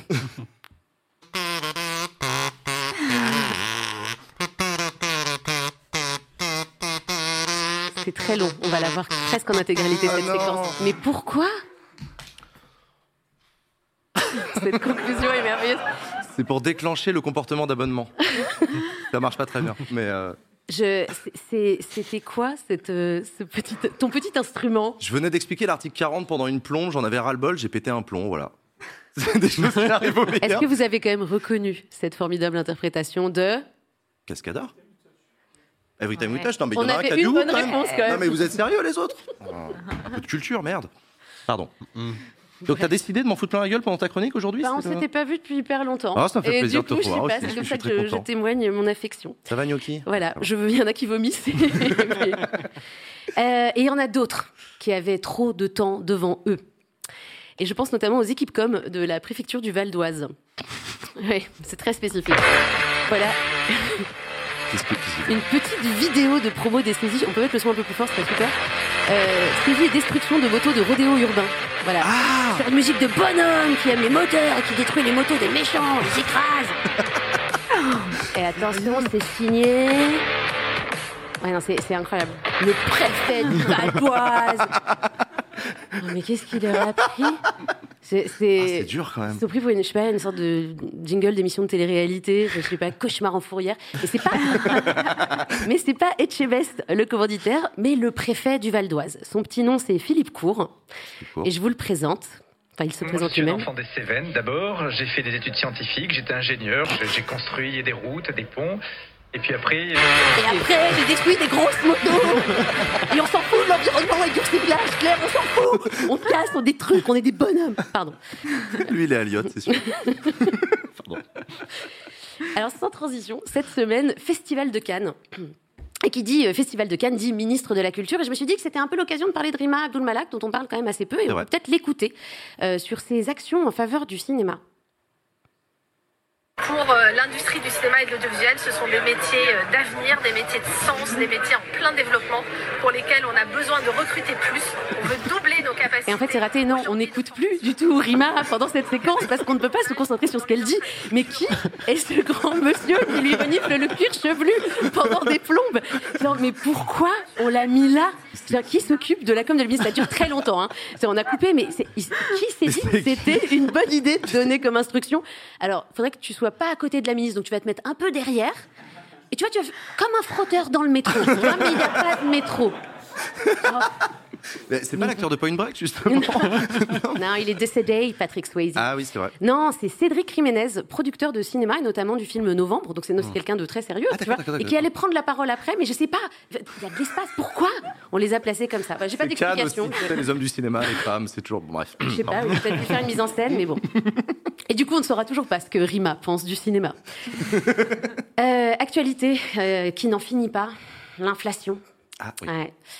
Donc, euh, qui ne fait qu'augmenter, hein, donc euh, les prix et les séquences politiques gênantes. Donc samedi. J'essaye d'être juste, de faire attention à ce que les prix baissent pour le consommateur, parce que j'ai moi-même une famille nombreuse, j'ai quatre enfants à nourrir et je paye beaucoup de prix de paquets de pâtes. Et je sais parfaitement à quel point ces prix sont devenus insupportables pour les Français. Il y a quelqu'un dans le chat tout à l'heure qui a dit arrêtez de donner à Backseat et, et donner pour euh, que le ministre puisse acheter des pâtes. Je sais que Latifat en a parlé tout à l'heure de, de cette séquence, mais est-ce que l'argument du euh, je comprends l'inflation, j'ai moi-même des enfants, ça vous fait pas foncer à la version 2023 du je suis pas raciste, j'ai moi-même des amis noirs? C'est vrai. Un petit peu quand même. Hein. Bruno, c'est pas en plus le seul qui veut nous montrer qu'il est un mec normal et qu'il il se tape des samedis après-midi chez Leclerc. Euh, même outre-Atlantique, ils ont pas Leclerc, mais ils ont la même com de mec normal. C'est le documentaire Netflix sur les conditions de vie des travailleurs. My refrigerator's full, my bills is paid. That's peace. Voilà. Barack aussi, il comprend ce que ressentent les gens parce que, Ouais. comme eux, ils poussent des caddies. Euh, Mais ça passe mieux que si c'était oui, Bruno. c'est non, beaucoup mais- plus Désolé C'est pour chelou, Bruno hein, Le on sait Maire. pas pourquoi, mais tout aux États-Unis, tout le temps, comme ça. oui, ça. ça mais ça m'inspire quand même une réflexion globale. J'ai envie de m'adresser à eux, genre, coucou les, dirigeants politiques. Est-ce qu'on peut dire stop? Pourquoi? Enfin, attends, Parce que moi, sérieux, le ministre de l'économie, dont c'est le métier de connaître l'économie de la France, s'il découvre les prix qui augmentent quand il arrive à la caisse de Lidl, moi ça me rassure pas du tout. J'ai non même angoisse profonde. Je- je- Enfin moi je veux qu'il ait des notes, des rapports, tu vois, des statistiques. Dans un avion, moi je veux pas que le pilote il soit comme moi et qu'il découvre au moment où la montagne se rapproche que la montagne se rapproche. J'ai non le pilote il a des tableaux de bord, des instruments de mesure, des années d'expérience. Je- Ils sont pas comme nous. Pardon pour les oreilles. Je suis un peu emportée. Mais ça m'exaspère, c'est vrai. c'est- Non, mais je, je trouve ça bien que. Bon, c'est bien quand même que Bruno Le Maire euh, nous tienne informés. Et se tiennent, pardon, informés surtout de, ce qui se passe sur le terrain, et pas que dans les supermarchés, mais aussi sur les réseaux sociaux. Je, reprends mon calme et je reviens sur un sujet sérieux, parce que notamment, euh, il a répondu à Léna Situation suite aux photos d'elle. euh, vous êtes, tu lèves les sourcils, tu n'es pas Non, j'ai pas vu les, Donc, les- le dialogue Léna Situation Bruno Le Maire m'avait échappé, je dois l'admettre. donc, donc Léna Situation a reçu euh, des, des posts qui, euh, voilà, des posts insultants sur euh, sur son corps, Ah, il a des photos qu'elle a postées. Et voilà. Et Bruno Le Maire lui a envoyé un message sur Instagram qui était, mais c'est vraiment vrai, hein, c'était une story où il lui dit total soutien, Léna. De toute façon, t'es notre gossure. Enfin, il l'a pas dit, mais. Et euh, il a même ajouté ce deuxième post où il dit donc euh, les filtres et les retouches, euh, bon bah ça donne une image déformée de la réalité, c'est pas bon pour l'estime de soi. Acceptons-nous tels que nous sommes, soyons nous-mêmes et fiers de l'être. Je suis ministre et écrivain. Pardon, le chien bouge en même temps. Alors, je suis no filter. Enfin, no filter, Bruno, il n'a pas toujours été exemplaire en la matière. Comme il nous le confiait il y a quelques semaines sur Brut. Je ne sais pas si vous l'avez suivi. Ce moment où il nous peut révèle. m'arriver, euh, quand j'ai l'air absolument crevé euh, le matin, de faire une petite retouche pour avoir l'air moins fatigué. Voilà, on fait tous la même chose. On va pas interdire ça. Ce serait dommage que ça, ça met de bonne humeur quand on a fait une retouche. On est un petit peu plus beau, un peu plus optimiste, c'est très bien. Bah alors, mon Bruno Mmh, hashtag no filter mono. hashtag t'es une belle personne, Bruno, arrête les filtres. Euh, mais j'ai une question. Est-ce que là, il nous a pas fait un petit. euh, euh, je comprends, les influenceurs. J'ai moi-même succombé au filtre glamour bold. Bref. Enfin, dernier point. Autre communication originale et un peu déroutante qui nous vient de. Marlène Schiappa. Je suis Ah, désolée. ouais. Vraiment, Ah. je- j'espérais que non, mais elle est revenue sur ses récents euh, choix médiatiques lors d'une interview sur Europe 1. Ah. Et elle a expliqué, euh, elle en a profité donc pour expliquer le fonctionnement du gouvernement avec une, euh, une jolie allégorie. Vous savez, on est un gouvernement de environ une quarantaine euh, de ministres. C'est comme un orchestre, donc il y a une chef d'orchestre qui est la première ministre et chacun euh, fait sa musique. Donc dans Et un vous, vous gouvernement, vous solo avez, euh, ben, il y a différentes notes musicales simultanées. Vous avez des chœurs, vous avez des solistes, vous avez un violon qui fait une petite envolée à un moment. Donc Et c'est qui le violon qui fait la petite envolée C'est très poétique, Marlène, mais pas très modeste. Euh, mais Marlène, elle est comme ça, c'est un peu notre violon dingue. Jeu de mots de merde, pardon. Et donc, en gros, euh, Marlène, finalement, elle se voit comme ça. Donc ça, c'est Marlène, euh, avec Elisabeth Borne. Et le gouvernement qui suit un peu la cadence de Marlène, c'est un un petit peu compliqué, mais bon, ils sont tous là, presque à l'unisson. Et c'est marrant parce que, je sais pas vous, mais moi, le gouvernement, si c'était un orchestre, je l'aurais plutôt vu comme ça.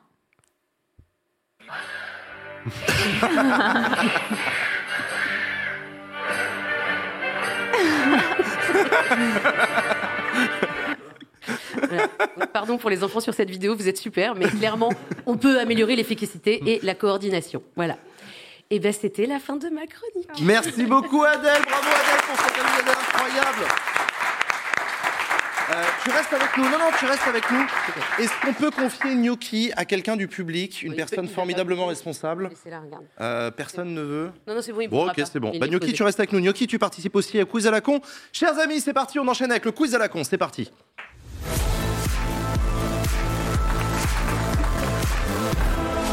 Alors, autant le quiz à la con avec Charles de Courson, on, on le voulait. Autant le quiz à la con avec Charles de Courson en visio, on s'est dit que ça allait être compliqué, etc. Et en plus, ils avaient des obligations, Olivier Servat et Charles de Courson. Donc, on a proposé à Adèle de venir jouer avec nous au quiz à la con. Voilà, appelez-moi Charles. on va faire ça.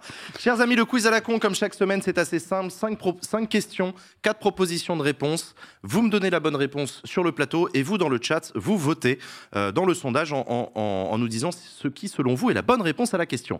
Cette semaine, partenariat avec Libé, la semaine prochaine oblige, on a fait un quiz à la con spécial une de Libé. Vous savez que Libération est très connue pour ses unes et ses jeux de mots, donc on n'a que des questions. Selon vous, laquelle de ces unes a vraiment existé C'est vraiment ça. Alors, première question de ce quiz à la con. En mai 2005, les Français viennent de voter contre le projet de constitution européenne. Quelle était la une de Libé le lendemain? Réponse A, le jour le plus non. Réponse B, le nom des gens. Réponse C, la France dit son nom. Réponse D, le dîner de contre. Est-ce que vous vous souvenez de- des, des unes de Libé On a tous des unes de Libé qui nous ont marqué, évidemment. Celle de 2005, Ouais. j'avoue ne, ne pas m'en souvenir. J'avais 10 ans. Donc, euh, mais, Moi aussi, mais je lisais euh, déjà tous les journaux. Je disais, mais t'étais déjà en doctorat. Oui, oui, c'est ça, oui. C'était horrible, je distribuais des stickers, dis-moi oui. T'as fait la campagne du oui avec le RPR Non, pas avec le RPR, Ah non, mais moi j'étais étudiante en, en- Enfin bref, en droit européen, donc bizarrement Ah. c'était un peu logique quoi. Oui, oui, oui. Mm. Et il y avait des petits stickers que tu pouvais coller. Et c'était Mais dis-moi c'était oui. dis-moi oui. Mais ça a pas très bien c'était- marché. Pas ouf comme projet. Non, c'était pas, c'était pas dingue. Mais en fait, enfin, bref, mon mémoire c'était sur euh, le rôle des parlements européens dans la nouvelle constitution. Et il a été caduque extrêmement rapidement. J'étais vraiment très C'est parti des gens qui ont fait des mémoires sur le TCE. Merde, je suis désolé. C'était un peu la blague quand j'arrivais à la fac de dire T'imagines tous ceux qui ont fait des mémoires sur le TCE On commençait des thèses sur le sujet. Non, alors, je me souviens des meetings du non à la télé aussi. Euh, je veux dire, les champions du non, c'était Laurent Fabius, Jean-Luc Mélenchon, Marie-Noël Lindemann. C'était pas incroyable non plus, hein, les, les meetings du non. hein. Non, mais Euh, Voilà. Euh, du coup, vos réponses, d'après vous J'adore le nom des gens. Ouais, moi pareil. la Réponse B, Ouais. réponse B. Pour Claire et pour euh, Adèle. Si c'est pas Latifa, t'en Libé, faut qu'ils embauchent Max. hein. Ouais, je voulais mettre celui-là, mais je sais pas, c'est par rapport au, au film. Oui.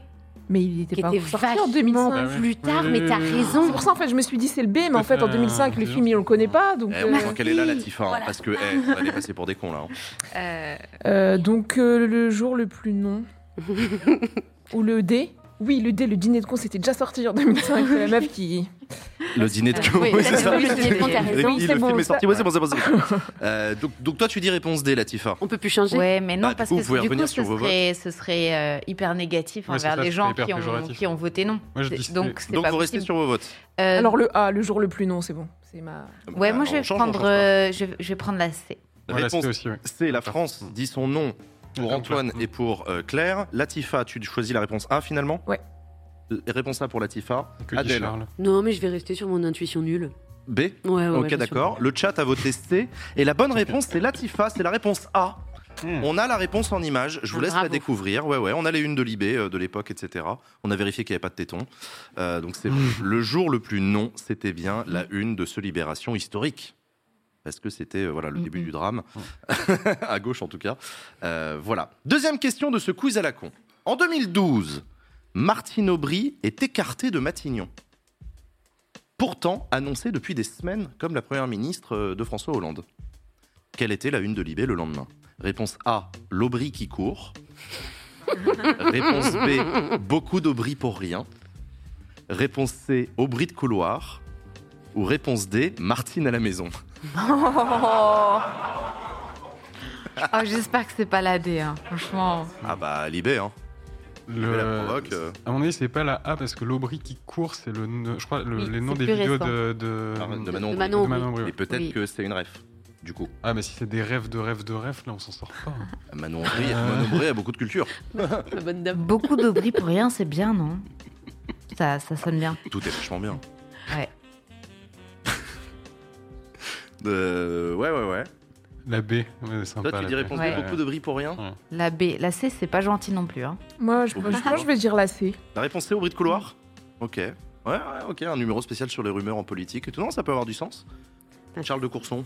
C'était pas aussi mise. Ah bah attends, si c'est Charles de Courson, peut-être c'est Martine à la maison. Vas-y, feu. Martine à la maison. Go. C'est bon, je. Ok, donc réponse D pour euh, Charles de Courson. Euh, tu dis réponse B, euh, Latifa, c'est ça? Euh, C. Euh, Réponse C, pardon, au bris de couloir. Euh, la B. La Beaucoup réponse B d'Aubry pour Claire. Je sais- euh, B, oui, B. Antoine, réponse B, beaucoup de bris pour rien. Le chat a voté réponse B également en majorité. Et ben la réponse en image tout de suite. Beaucoup de bris pour rien, c'était effectivement le titre. Bravo, bravo, bravo pour ceux qui ont voté pour la réponse B. Troisième question de ce quiz à la con.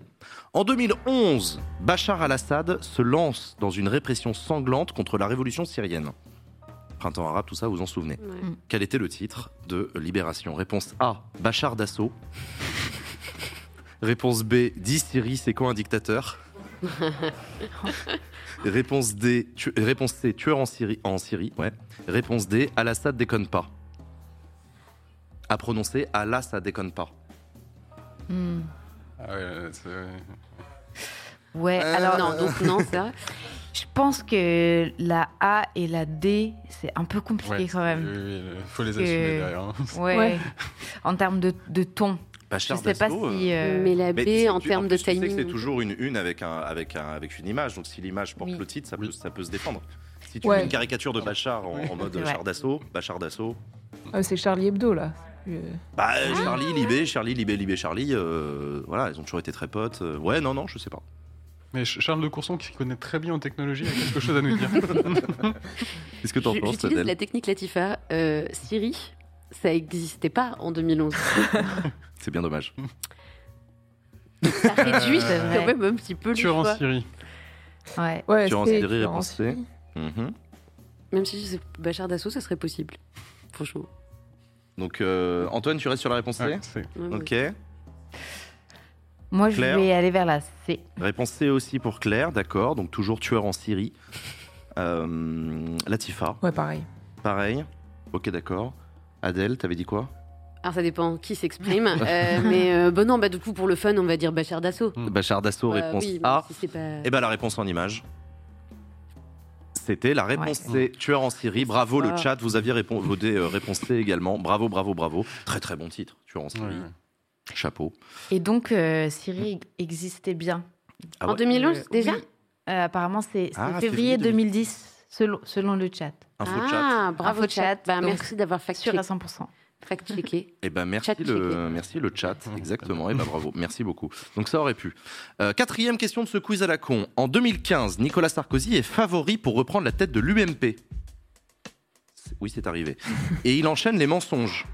Ah bon? Ouais, à l'époque, Ah. pour être, ouais, il était en tête et il racontait n'importe. Il y a eu une période comme ça où euh, ça n'a pas duré longtemps. Non, je- Bref. Euh, quel était le titre de l'IB à ce sujet Réponse A Sarkozy à Beaubartout. Réponse B Sarkozy, sa gouverne nous ment. Réponse C Sarkozy, la farce forte. Réponse D le petit, le petit mytho là. Ah, j'ai tellement envie que ce soit la D, c'est tellement drôle. Je sais pas, je soupçonne Max, mais euh, non. Je- C'est c'est peut-être ça. Souvent Avec- quand même Max dans la, dans la dé- Avec la, la- la photo d'un d'un Sarkozy à côté de quelqu'un de beaucoup plus grand que lui. Par À exemple. côté de Merkel. Donc n'importe qui. C'est-à-dire à peu près tout le monde. Euh, Sarkozy à Beaubartout, Sarkozy, ça gouverne nos ment, Sarkozy, la farce forte. Euh, le petit mytho là. Euh, la, la- la- la farce forte, c'est un clin d'œil à son affiche de campagne en 2012, Mm, mm. qui était La France forte. Alors 2012 ou 2007 Non, 2007 c'était Ensemble tout devient possible. Oui. Ou tout est possible. Tout devient possible. En 2012, c'était la France forte et il posait le regard euh, vers l'horizon sur un fond de mer euh, calme. Et, et on a retrouvé l'origine de la photo de mer. C'était une mer en Grèce. Et on était en plein dans la crise grecque. voilà, c'était très drôle. Ah, les banques d'images. Ah là là, les banques d'images. Euh, donc vos réponses, d'après vous Hum, la A pour moi. Réponse A pour Claire. Comme Mm. Claire. De toute façon, elle a toujours tout bon, Claire. Pareil, là, Antoine. A aussi. Latifa, d'accord. Le chat C'est a voté pas vrai. réponse A aussi. Adèle, Euh, la farce forte. la farce forte, mon souvenir de campagne, réponse C. Et bien la réponse en image. La une, le- ouais, le- Ouais. l'article de. Libé, Sarko à. Si, fait, Bravo. c'est vrai, bien la j'ai réponse toujours A. raison, en fait. Ouais. Mais. C'est dommage qu'on compte plus les points. Grande lectrice de Libé. Oui. D'ailleurs, vous savez qu'avec le code promo Backseat, vous pouvez vous abonner à Libé pendant 6 mois pour 10 balles seulement. Non, mais c'est vrai, hein, c'est une vraie offre. Si vous regardez sur YouTube, je vous le dis, hein, pour 10 euros seulement. Euh, ce n'est valable que là, je- à l'occasion des 50 ans de Libération. Le code promo Backseat vous permet de vous abonner pendant 6 mois euh, bah, à Libé. Et, et seulement si vous avez eu tout bon sur le quiz à la con, comme moi. C'était en 2015, ça? Ça, c'était en dernière, 2015, ouais. Sarkozy a pris la tête de- des Républicains, a organisé la primaire et s'est planté à la primaire. C'est fou, hein. un an et demi, il a, il a été un espoir de la droite et tout. Enfin, c'était- c'était c'était ouais. incroyable. C'était pas le. Ah, parce que ça me rappelle qu'un des meilleurs titres en, 2005, en 2015, forcément, avec le Mondi Blog, on avait fait une spéciale. Enfin, on avait fait tout le Libé. Ah, cool. Ouais, Ah oui, oui, les libés spéciaux avec le Mondi Blog. ouais c'était Ouais. Libé au Karcher. Et on a galéré pour trouver ce titre et ça prend énormément de temps, voilà, juste pour dire euh, ça. Mais ouais, ça a été jusque tard le soir et c'est Johan, euh, le red chef de l'époque, qui avait trouvé. Mais euh, ouais. Et c'était vous? C'était le Mondi Blog, du coup, qui avait trouvé ce titre-là? Non, c'était euh, Ah, ensemble, mais Johan, ouais, il nous faisait plusieurs propositions, mais euh, du coup, voilà, enfin bref. Et le titre, c'était quoi que vous avez Libé trouvé? au Karcher. C'était Libé au Karcher, d'accord, ok. Ouais, ouais, ouais, c'est vachement ça. bien. Vu que c'était un numéro sur les 10 ans des révoltes urbaines de l'automne 2005. Ouais, trop bien. Bref. Trop bien, trop bien, trop bien. Attends, Euh, le chat nous a dit que la farce forte, c'était le nouvel Ops. Donc c'est un. Ah, ouais, mais alors pareil, Ah. le Nouvel Ops, Libé, excusez-moi, mais ces méga. euh, enfin, ils couchent ensemble, je veux dire, tout le monde le sait. J'étais pas sûre de ton mouvement, mais là maintenant je comprends beaucoup mieux. Ouais, ouais, ouais. Mm. Libé, l'Obs, voilà, l'Obs c'est la version euh, hebdo de Libé, euh, Libé c'est la version quotidienne de l'Obs. Oh, je dis ça, putain, Ah, ça doit y ça. Ah, et Merci pour le partenariat Libé, en vrai, non, en vrai je suis va trop être content. Ça va être trop bien mercredi prochain. Euh, cinquième et dernière question de ce quiz à la con. En 2015, le réchauffement climatique et la fonte euh, des glaciers au niveau des pôles inquiètent les scientifiques. Comment En 2015 seulement Bah, en tout cas, il y a eu un moment, ça devait être un rapport En du GIEC, 2015, un truc au comme moment ça. de- Mais C'était précis. Hein. Ouais. Voilà. Euh, réponse A, réchauffement cli- climatique tac tic tac. Réponse B, le pôle mort. Réponse C, le pôle su. Réponse D, climat, des calottes, les calottes sont cuites. Ils sont bien tous là. Oui. Là, ils pourraient tous être. euh, Ouais. ils pourraient tous Ah, le faire, bravo hein. Max, hein, Ouais, bravo c'est ce Max. que disait le chat aussi quand même. Il en invente trois à chaque fois, Max quand même. Ah mais je pense qu'il pourra en inviter 17. Hein. euh, Il est Libé extraordinaire. Max, Max, le- qu'on embrasse, hein, qui écrit le quiz à la con chaque semaine. Vous le voyez jamais, mais c'est bien Max qui écrit le quiz à la con et qu'on embrasse très fort. Je dirais la D. Tu dirais la D Ouais. Les calottes sont cuites Hmm. Ok. Ouais, mais c'est un peu défaitiste euh, généralement. Si ça rend compte d'un Hmm. d'un rapport scientifique, normalement, il y a toujours euh, ok, c'est la merde, mais maintenant, les gouvernements, il faut que vous fassiez ça et ça va aller mieux. Bah, dis ta réponse et 2016. je change. hein. Oui, c'est vrai, dis avant. Oui, Claire. Mais je suis pas sûre de comprendre réchauffement climatique, tac, tic, tac. Je- je- Bah, c'est un jeu de mots avec tic tac tic tac. la- Oui. la- la- Réchauffement- voilà. Ah oui, c'est parce que tu l'as lu. Ah, réchauffement climatique, mais Ah, réchauffement climatique, climat, tac, là. tic tac tic. ouais. Waouh, ok, fin de journée. Ça va? Ouais, ouais, ouais. Euh, Ouais, Après, voilà, Charles de Courson de- est- de rédaction, Petit coup de mou, quoi. Ouais, voilà. Mauvaise connexion dans la marge. Là, je suis un peu embêtée. Oui, mais ça, Libé, il se serait rendu compte que les gens, ils sont fatigués en fin de journée, ils n'auraient pas compris réchauffement euh, climatique, tac, tic, tac. Et ils prennent la Donc, décision. pas la. A. Ouais, ouais. Ok, donc pas la A. Euh, alors vos réponses du Mais coup, le toi, pôle tu- Nord, c'est aussi hyper euh, défaitiste. C'est vrai. Mais pareil, tu mets, tu, tu mets la sempiternelle photo d'un ours blanc sur un bout de banquise. Mm, mm, mm. Ça peut Oui, bien bah, marcher. Il y avait un livre pour euh, enfants comme ça avec un, avec un. Comment il s'appelait ce livre? Il me traumatisait quand j'étais petit. Le- mais si le petit ours blanc là qui va crever parce que sa banquise elle est en train de fondre. Non, je suis le seul à avoir un trauma de la Gen euh, Y là. Non, c'est le, le chat qui valide. Vous aussi, vous avez fait des cauchemars en mode mais il va crever, mais c'est horrible. Il est au milieu de la mer et puis. Bon bref, tout le monde. le changement climatique, tout le monde s'en fout ici. Bah super. Euh, D'accord. Plume, Plume, merci le chat. Plume, c'était le nom, euh, c'était le nom du petit ours, ça s'appelle Plume. Et bah lisez pas ça à vos enfants, hein, c'est badant. Euh, Surtout que c'est pire maintenant. Oui, c'est de les moins un peu, euh, voilà. Belle table d'écho anxieux. oui, complètement. Euh, bah, on a fabriqué une génération d'éco-anxieux avec Plume, bah bravo. hein. Euh, alors, vos réponses Paul Mort. Ouais, pareil, Paul Mort. Paul Mort, réponse B. Paul Mort, réponse B pour Latifa et pour Claire. Euh, les calottes sont Antoine, les calottes sont huîtres et réponse D. Bah, Euh. Adèle. Le pôle Su, moi j'aime beaucoup le pôle Su. j'aime beaucoup le pôle Su. Le chat a voté quoi? J'ai pas vu la réponse du chat. Excusez-moi. C'était D, je crois. Il dit qu'il est désolé. Ah, c'était quoi? On n'a pas vu. Euh, hein, hein, le Donc, chat, vous peut-être me le dites. A, non? C'était la réponse D. Et vous- vous nous donnez des. Que des... Eh, Mettez-vous d'accord. Hein. D, D, D, D, D, la réponse Ah, D. D'accord, ok. ok. Donc le chat a voté comme Antoine pour la réponse D. Bah, la réponse en image. Les Ah. calottes sont cuites. Ah.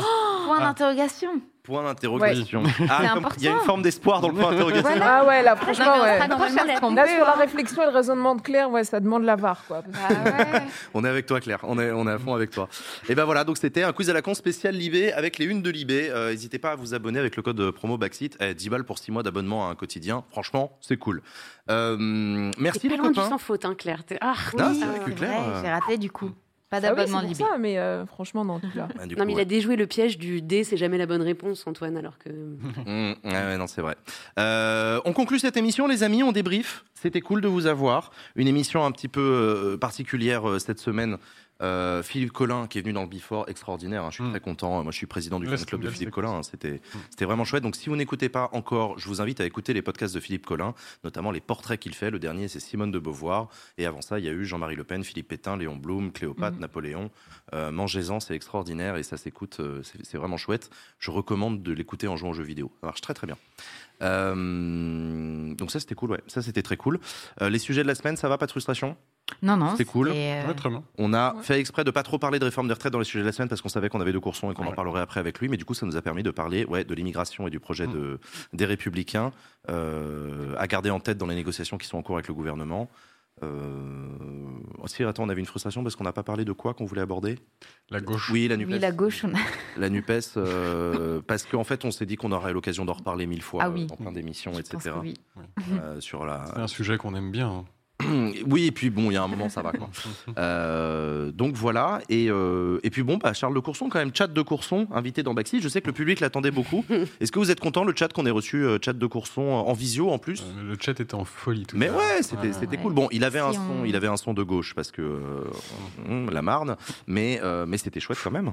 Ouais, c'était chouette. Après, si juste dans le cadre du débrief, euh, c'est une personnalité qui du coup là prend de l'ampleur et etc. Mais euh, si on revient un petit peu en arrière, c'est quand même quelqu'un qui s'est opposé euh, Au mariage pour tous. mariage pour tous. Ouais, je l'ai rappelé, Donc en fait, euh, et en fait, euh, il y a un moment qui, on, on aurait peut-être dû saisir la balle au bon pour lui poser la question, mais c'était étonnant à quel point dans la description de sa vision de la société, de euh, la liberté, euh, de, Oui, d'une ouais, vision. et en dire. fait, c'est, il a quand même des positions euh, sociales, sociétales qui sont assez conservatrices sur Ouais. certains points. Et du coup, il y a, il y a une contradiction là dans son logiciel Ah oui, oui, c'est un pa- politique un qui aurait paradoxe été- passionnant, ouais. qu'il aurait, ouais, voilà, peut-être fallu euh, C'est la liberté au sens, donc je rappelle qu'il est à l'UDI, alors je sais pas s'il est encore aujourd'hui, mais euh, l'UDI qui est un parti euh, libéral, Mm. c'est- des libéraux historiques, c'est un peu les héritiers philosophiques de, de Giscard. Ce sont des libéraux, des européistes, euh, des gens qui sont très à cheval sur les dépenses publiques euh, et qui ont un fond de conservatisme, d'où son Mm. opposition au mariage pour tous. Euh, et en même temps, euh, oui, il défendait un libéralisme économique, mais il défend aussi un libéralisme. euh, Charles de Courson a été très célèbre sur son opposition euh, farouche à la loi renseignement, je crois, Oui. Mm, mm. sur la question du fichage et tout, parce qu'il est fils de résistant. Et donc. Bref. Oui. Mais je suis d'accord avec toi, il y a un paradoxe intéressant ouais, sur la notion de liberté, ouais. C'est vrai, c'est vrai. Ouais, c'est un peu le, enfin, entre guillemets, miracle de la Macronie. C'est quelqu'un d'aussi conservateur. Ils réussissent à le rendre, alors qu'il a dit juste des, enfin, des choses assez euh, basiques sur le respect de la Constitution, la démocratie, Ouais. etc. Mais ils arrivent à rendre, ouais, même des gens aussi conservateurs, euh, presque, entre guillemets, modérés ou sympathiques. Ou, euh, enfin, Ouais, c'est vrai. Ouais, en fait, c'est- ça qui a, qui a été frappant avec sa- ses prises de position, c'est que c'est quelqu'un qui est dans les institutions depuis euh, Oula, des décennies, des décennies, des ouais. décennies. Et donc, quand lui dit, euh, là, il y a un point de rupture. Là, vraiment, le gouvernement, pourtant, ils sont pas si désalignés que ça avec la vision économique du macronisme. hein. Euh, et, et là, il dit vraiment, il y a, il y a quelque chose qui va pas. Bah, eff- effectivement, ça, ça a vraiment un effet très, très, Ouais. très puissant. Bah, c'est- ce que j'expliquais sur le fait qu'il est en train de devenir de fait le visage de proue d'une opposition dans lequel tu as du LFI, du RN, du, du Mais c'est- mais c'est un même peu- plus Olivier. Enfin, tu Ouais, vois. c'est vrai. Mm. Mais c'est un peu ça. Ce qui était intéressant aussi, c'était de pouvoir l'interroger sur qu'est-ce que c'est l'IOT en fait. Parce que là, on a bien vu ce que Bah, c'était j'ai au moment essayé, de, vu, de- hein, de mais la, bon, de euh. la réforme. Mais tu as l'impression qu'en fait, c'est plus une méthode, alors qui est très attachée à la démocratie, au, enfin, euh, au fait de pouvoir repartir des territoires, mais que derrière, tu n'as pas non plus de, de ligne directrice et idéologique euh, structurante derrière. euh, derrière Il n'y a rien de structurant derrière l'autre. Non, je suis Non. parfaitement d'accord avec toi. C'est que autant l'UDI a une ligne, le MoDem a une ligne, Oui. enfin, je- qui, qui s'explique. Les radicaux valoisiens, c'est toujours très compliqué à expliquer Mm. leur ligne, euh, mais il faut croire qu'ils en ont une. L'IOT, je suis d'accord avec toi. Mm. Oui, oui, D'ailleurs, il l'a dit, Olivier Serra, il s'est défini par le girondisme. Oui. Girondisme, Mm. c'est une méthode. Pas du tout ça, un c'est une méthode, c'est pas, c'est pas une idéologie. Puis Donc, euh, ouais. la preuve de ça, c'est que bon, leur acronyme, c'est tout un mot, quoi. C'est u- c'était, je sais plus, ils- Utile. Franchement, il y avait tellement Ultramarin, de trucs territoire, dedans. indépendant. Ouais. Libéré. Liberté, écologie et sociale écologique et dedans. Voilà. Ah oui, c'est utile au pluriel. Ouais, Utile d'accord. au voilà, pluriel. au pluriel. Euh, pour la République de la démocratie de la France de demain du futur. Voilà. Donc, mais on euh, retiendra que non, mais- l'avenir de Lyotte, c'est la, la France. Ouais, non, mais on est d'accord. que- on est d'accord que ça n'a pas d'avenir. Mais vous n'avez pas eu l'air très impressionné quand il l'a dit, je l'ai senti déçu. Et vraiment, il sort sa phrase. euh, ouais. euh, je t'avoue que des trucs comme ça sur mon plateau, ça a tendance à m'énerver. Il va, falloir creuser un peu parce que là, le coup de moi, mon, mon- mon ambition, c'est Ouais, la France. Mm. Mon horizon, c'est la France. Ouais, super. Euh, bon, écoutez, on suivra évidemment l'avenir de Lyot, mais euh, mais ouais, ils sont en train d'avoir un succès médiatique. Ils passent même sur Twitch, donc euh, donc voilà. ils- bien la preuve. Et puis on verra si ça va durer après, parce que est-ce que ça va rester ce groupe? Parce que si c'est les seuls qui réussissent à faire voter les RN et la Nupes sur leurs propositions, ils ont un bel avenir médiatique en tout cas, à défaut d'en avoir un politique. Bon, écoutez, à suivre. C'est quoi euh, Tu l'as reprise. De quoi? J'avais dit ça sur euh, Sarko la dernière fois. Mais, Ah mais elle passe bien celle-là. Ah, Elle est bien. Hein. elle est pas non, mais je te l'ai chouré. Ouais, non, c'est vrai, c'est vrai. C'est éminemment politique. C'est éminemment politique. D'ailleurs, vous savez que vous pouvez acheter un t-shirt éminemment politique sur, euh, sur, la, sur la boutique Ah, Redbubble. Il est cool le logo. Hein. Il est génial. Vous l'avez en régie euh, ou c'est galère, le t-shirt éminemment politique? Ouais, si vous arrivez à le montrer, euh, allez-y, montrez-le. C'est un design qui est sorti la semaine dernière et vous pouvez l'acheter, le mettre sur vos gourdes, vos t-shirts, vos euh, euh, coques de téléphone. Éminemment Il y a Backseat. University Ouais. aussi. Euh, Théma, la coque de téléphone aussi. Elle est cool, hein? Voilà, coque de téléphone Backseat euh, pour se la péter. euh, voilà, quand vous téléphonez dans la gare, dans le métro et tout. euh, non, Sur, sur le chat, Comme ça, vous pouvez surfer sur vos vagues avec votre téléphone backseat. Mais oui, complètement. Mais oui, c'est vrai, quand vous faites du surf, c'est important d'avoir une coque pour protéger, parce que vous allez très très vite en général, et que si le téléphone y tombe, il peut se casser sur l'eau. Euh, donc voilà, donc euh, merci à vous pour votre soutien. Est-ce qu'il y en a qui ont des actus particulières euh, Soon, voilà, Backseat euh, éminemment politique. Ah ouais. N'hésitez pas. Euh, voilà, je remercie euh, le modèle euh, qui pose Caroline. euh, non, c'est pas vrai, c'est une photo de stock. Je sais pas du tout qui c'est. Donc voilà, achetez-le. Franchement, il est cool hein, comme logo sur un t-shirt, ça passe bien euh, à la plage et tout. Euh, nice cock, merci, merci le chat, vous êtes extraordinaire, je vous aime beaucoup. J'adore, j'adore. Nice cock. Euh, et ben achetez-la vous aussi la nice cock. Euh, ah mais du coup venez on fait une coque avec écrit nice cock. Enfin, bref. la fatigue. Euh, du tu coup, les vendras, ces il y en a qui ont des trucs un à annoncer d'ici bientôt, soon et tout. Antoine Non. Non. Claire Non. Euh, si, je crois que j'interviens à un festival sur euh, l'écologie le, le 6 juin, mais les détails sont flous dans ma tête, donc... euh, D'accord.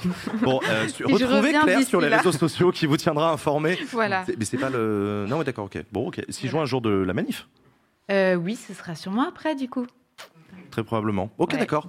Latifa Euh, non, rien de particulier, le mouvement.ong pour euh, ceux qui veulent consulter le site. N'hésitez pas à aller checker le mouvement.ong. Et je vous rappelle, la semaine prochaine, Backseat spécial 50 ans de Libé, ce sera mercredi et pas jeudi. Rendez-vous mercredi 31 en live euh, à partir de 19h sur Backseat. Ce sera une émission exceptionnelle en partenariat avec Libé. Il y aura 400 personnes dans le public, dont euh, certains des donateurs de Backseat qui ont pu prendre leur place euh, euh, sur, sur KissKissBankBank. C'est gratuit.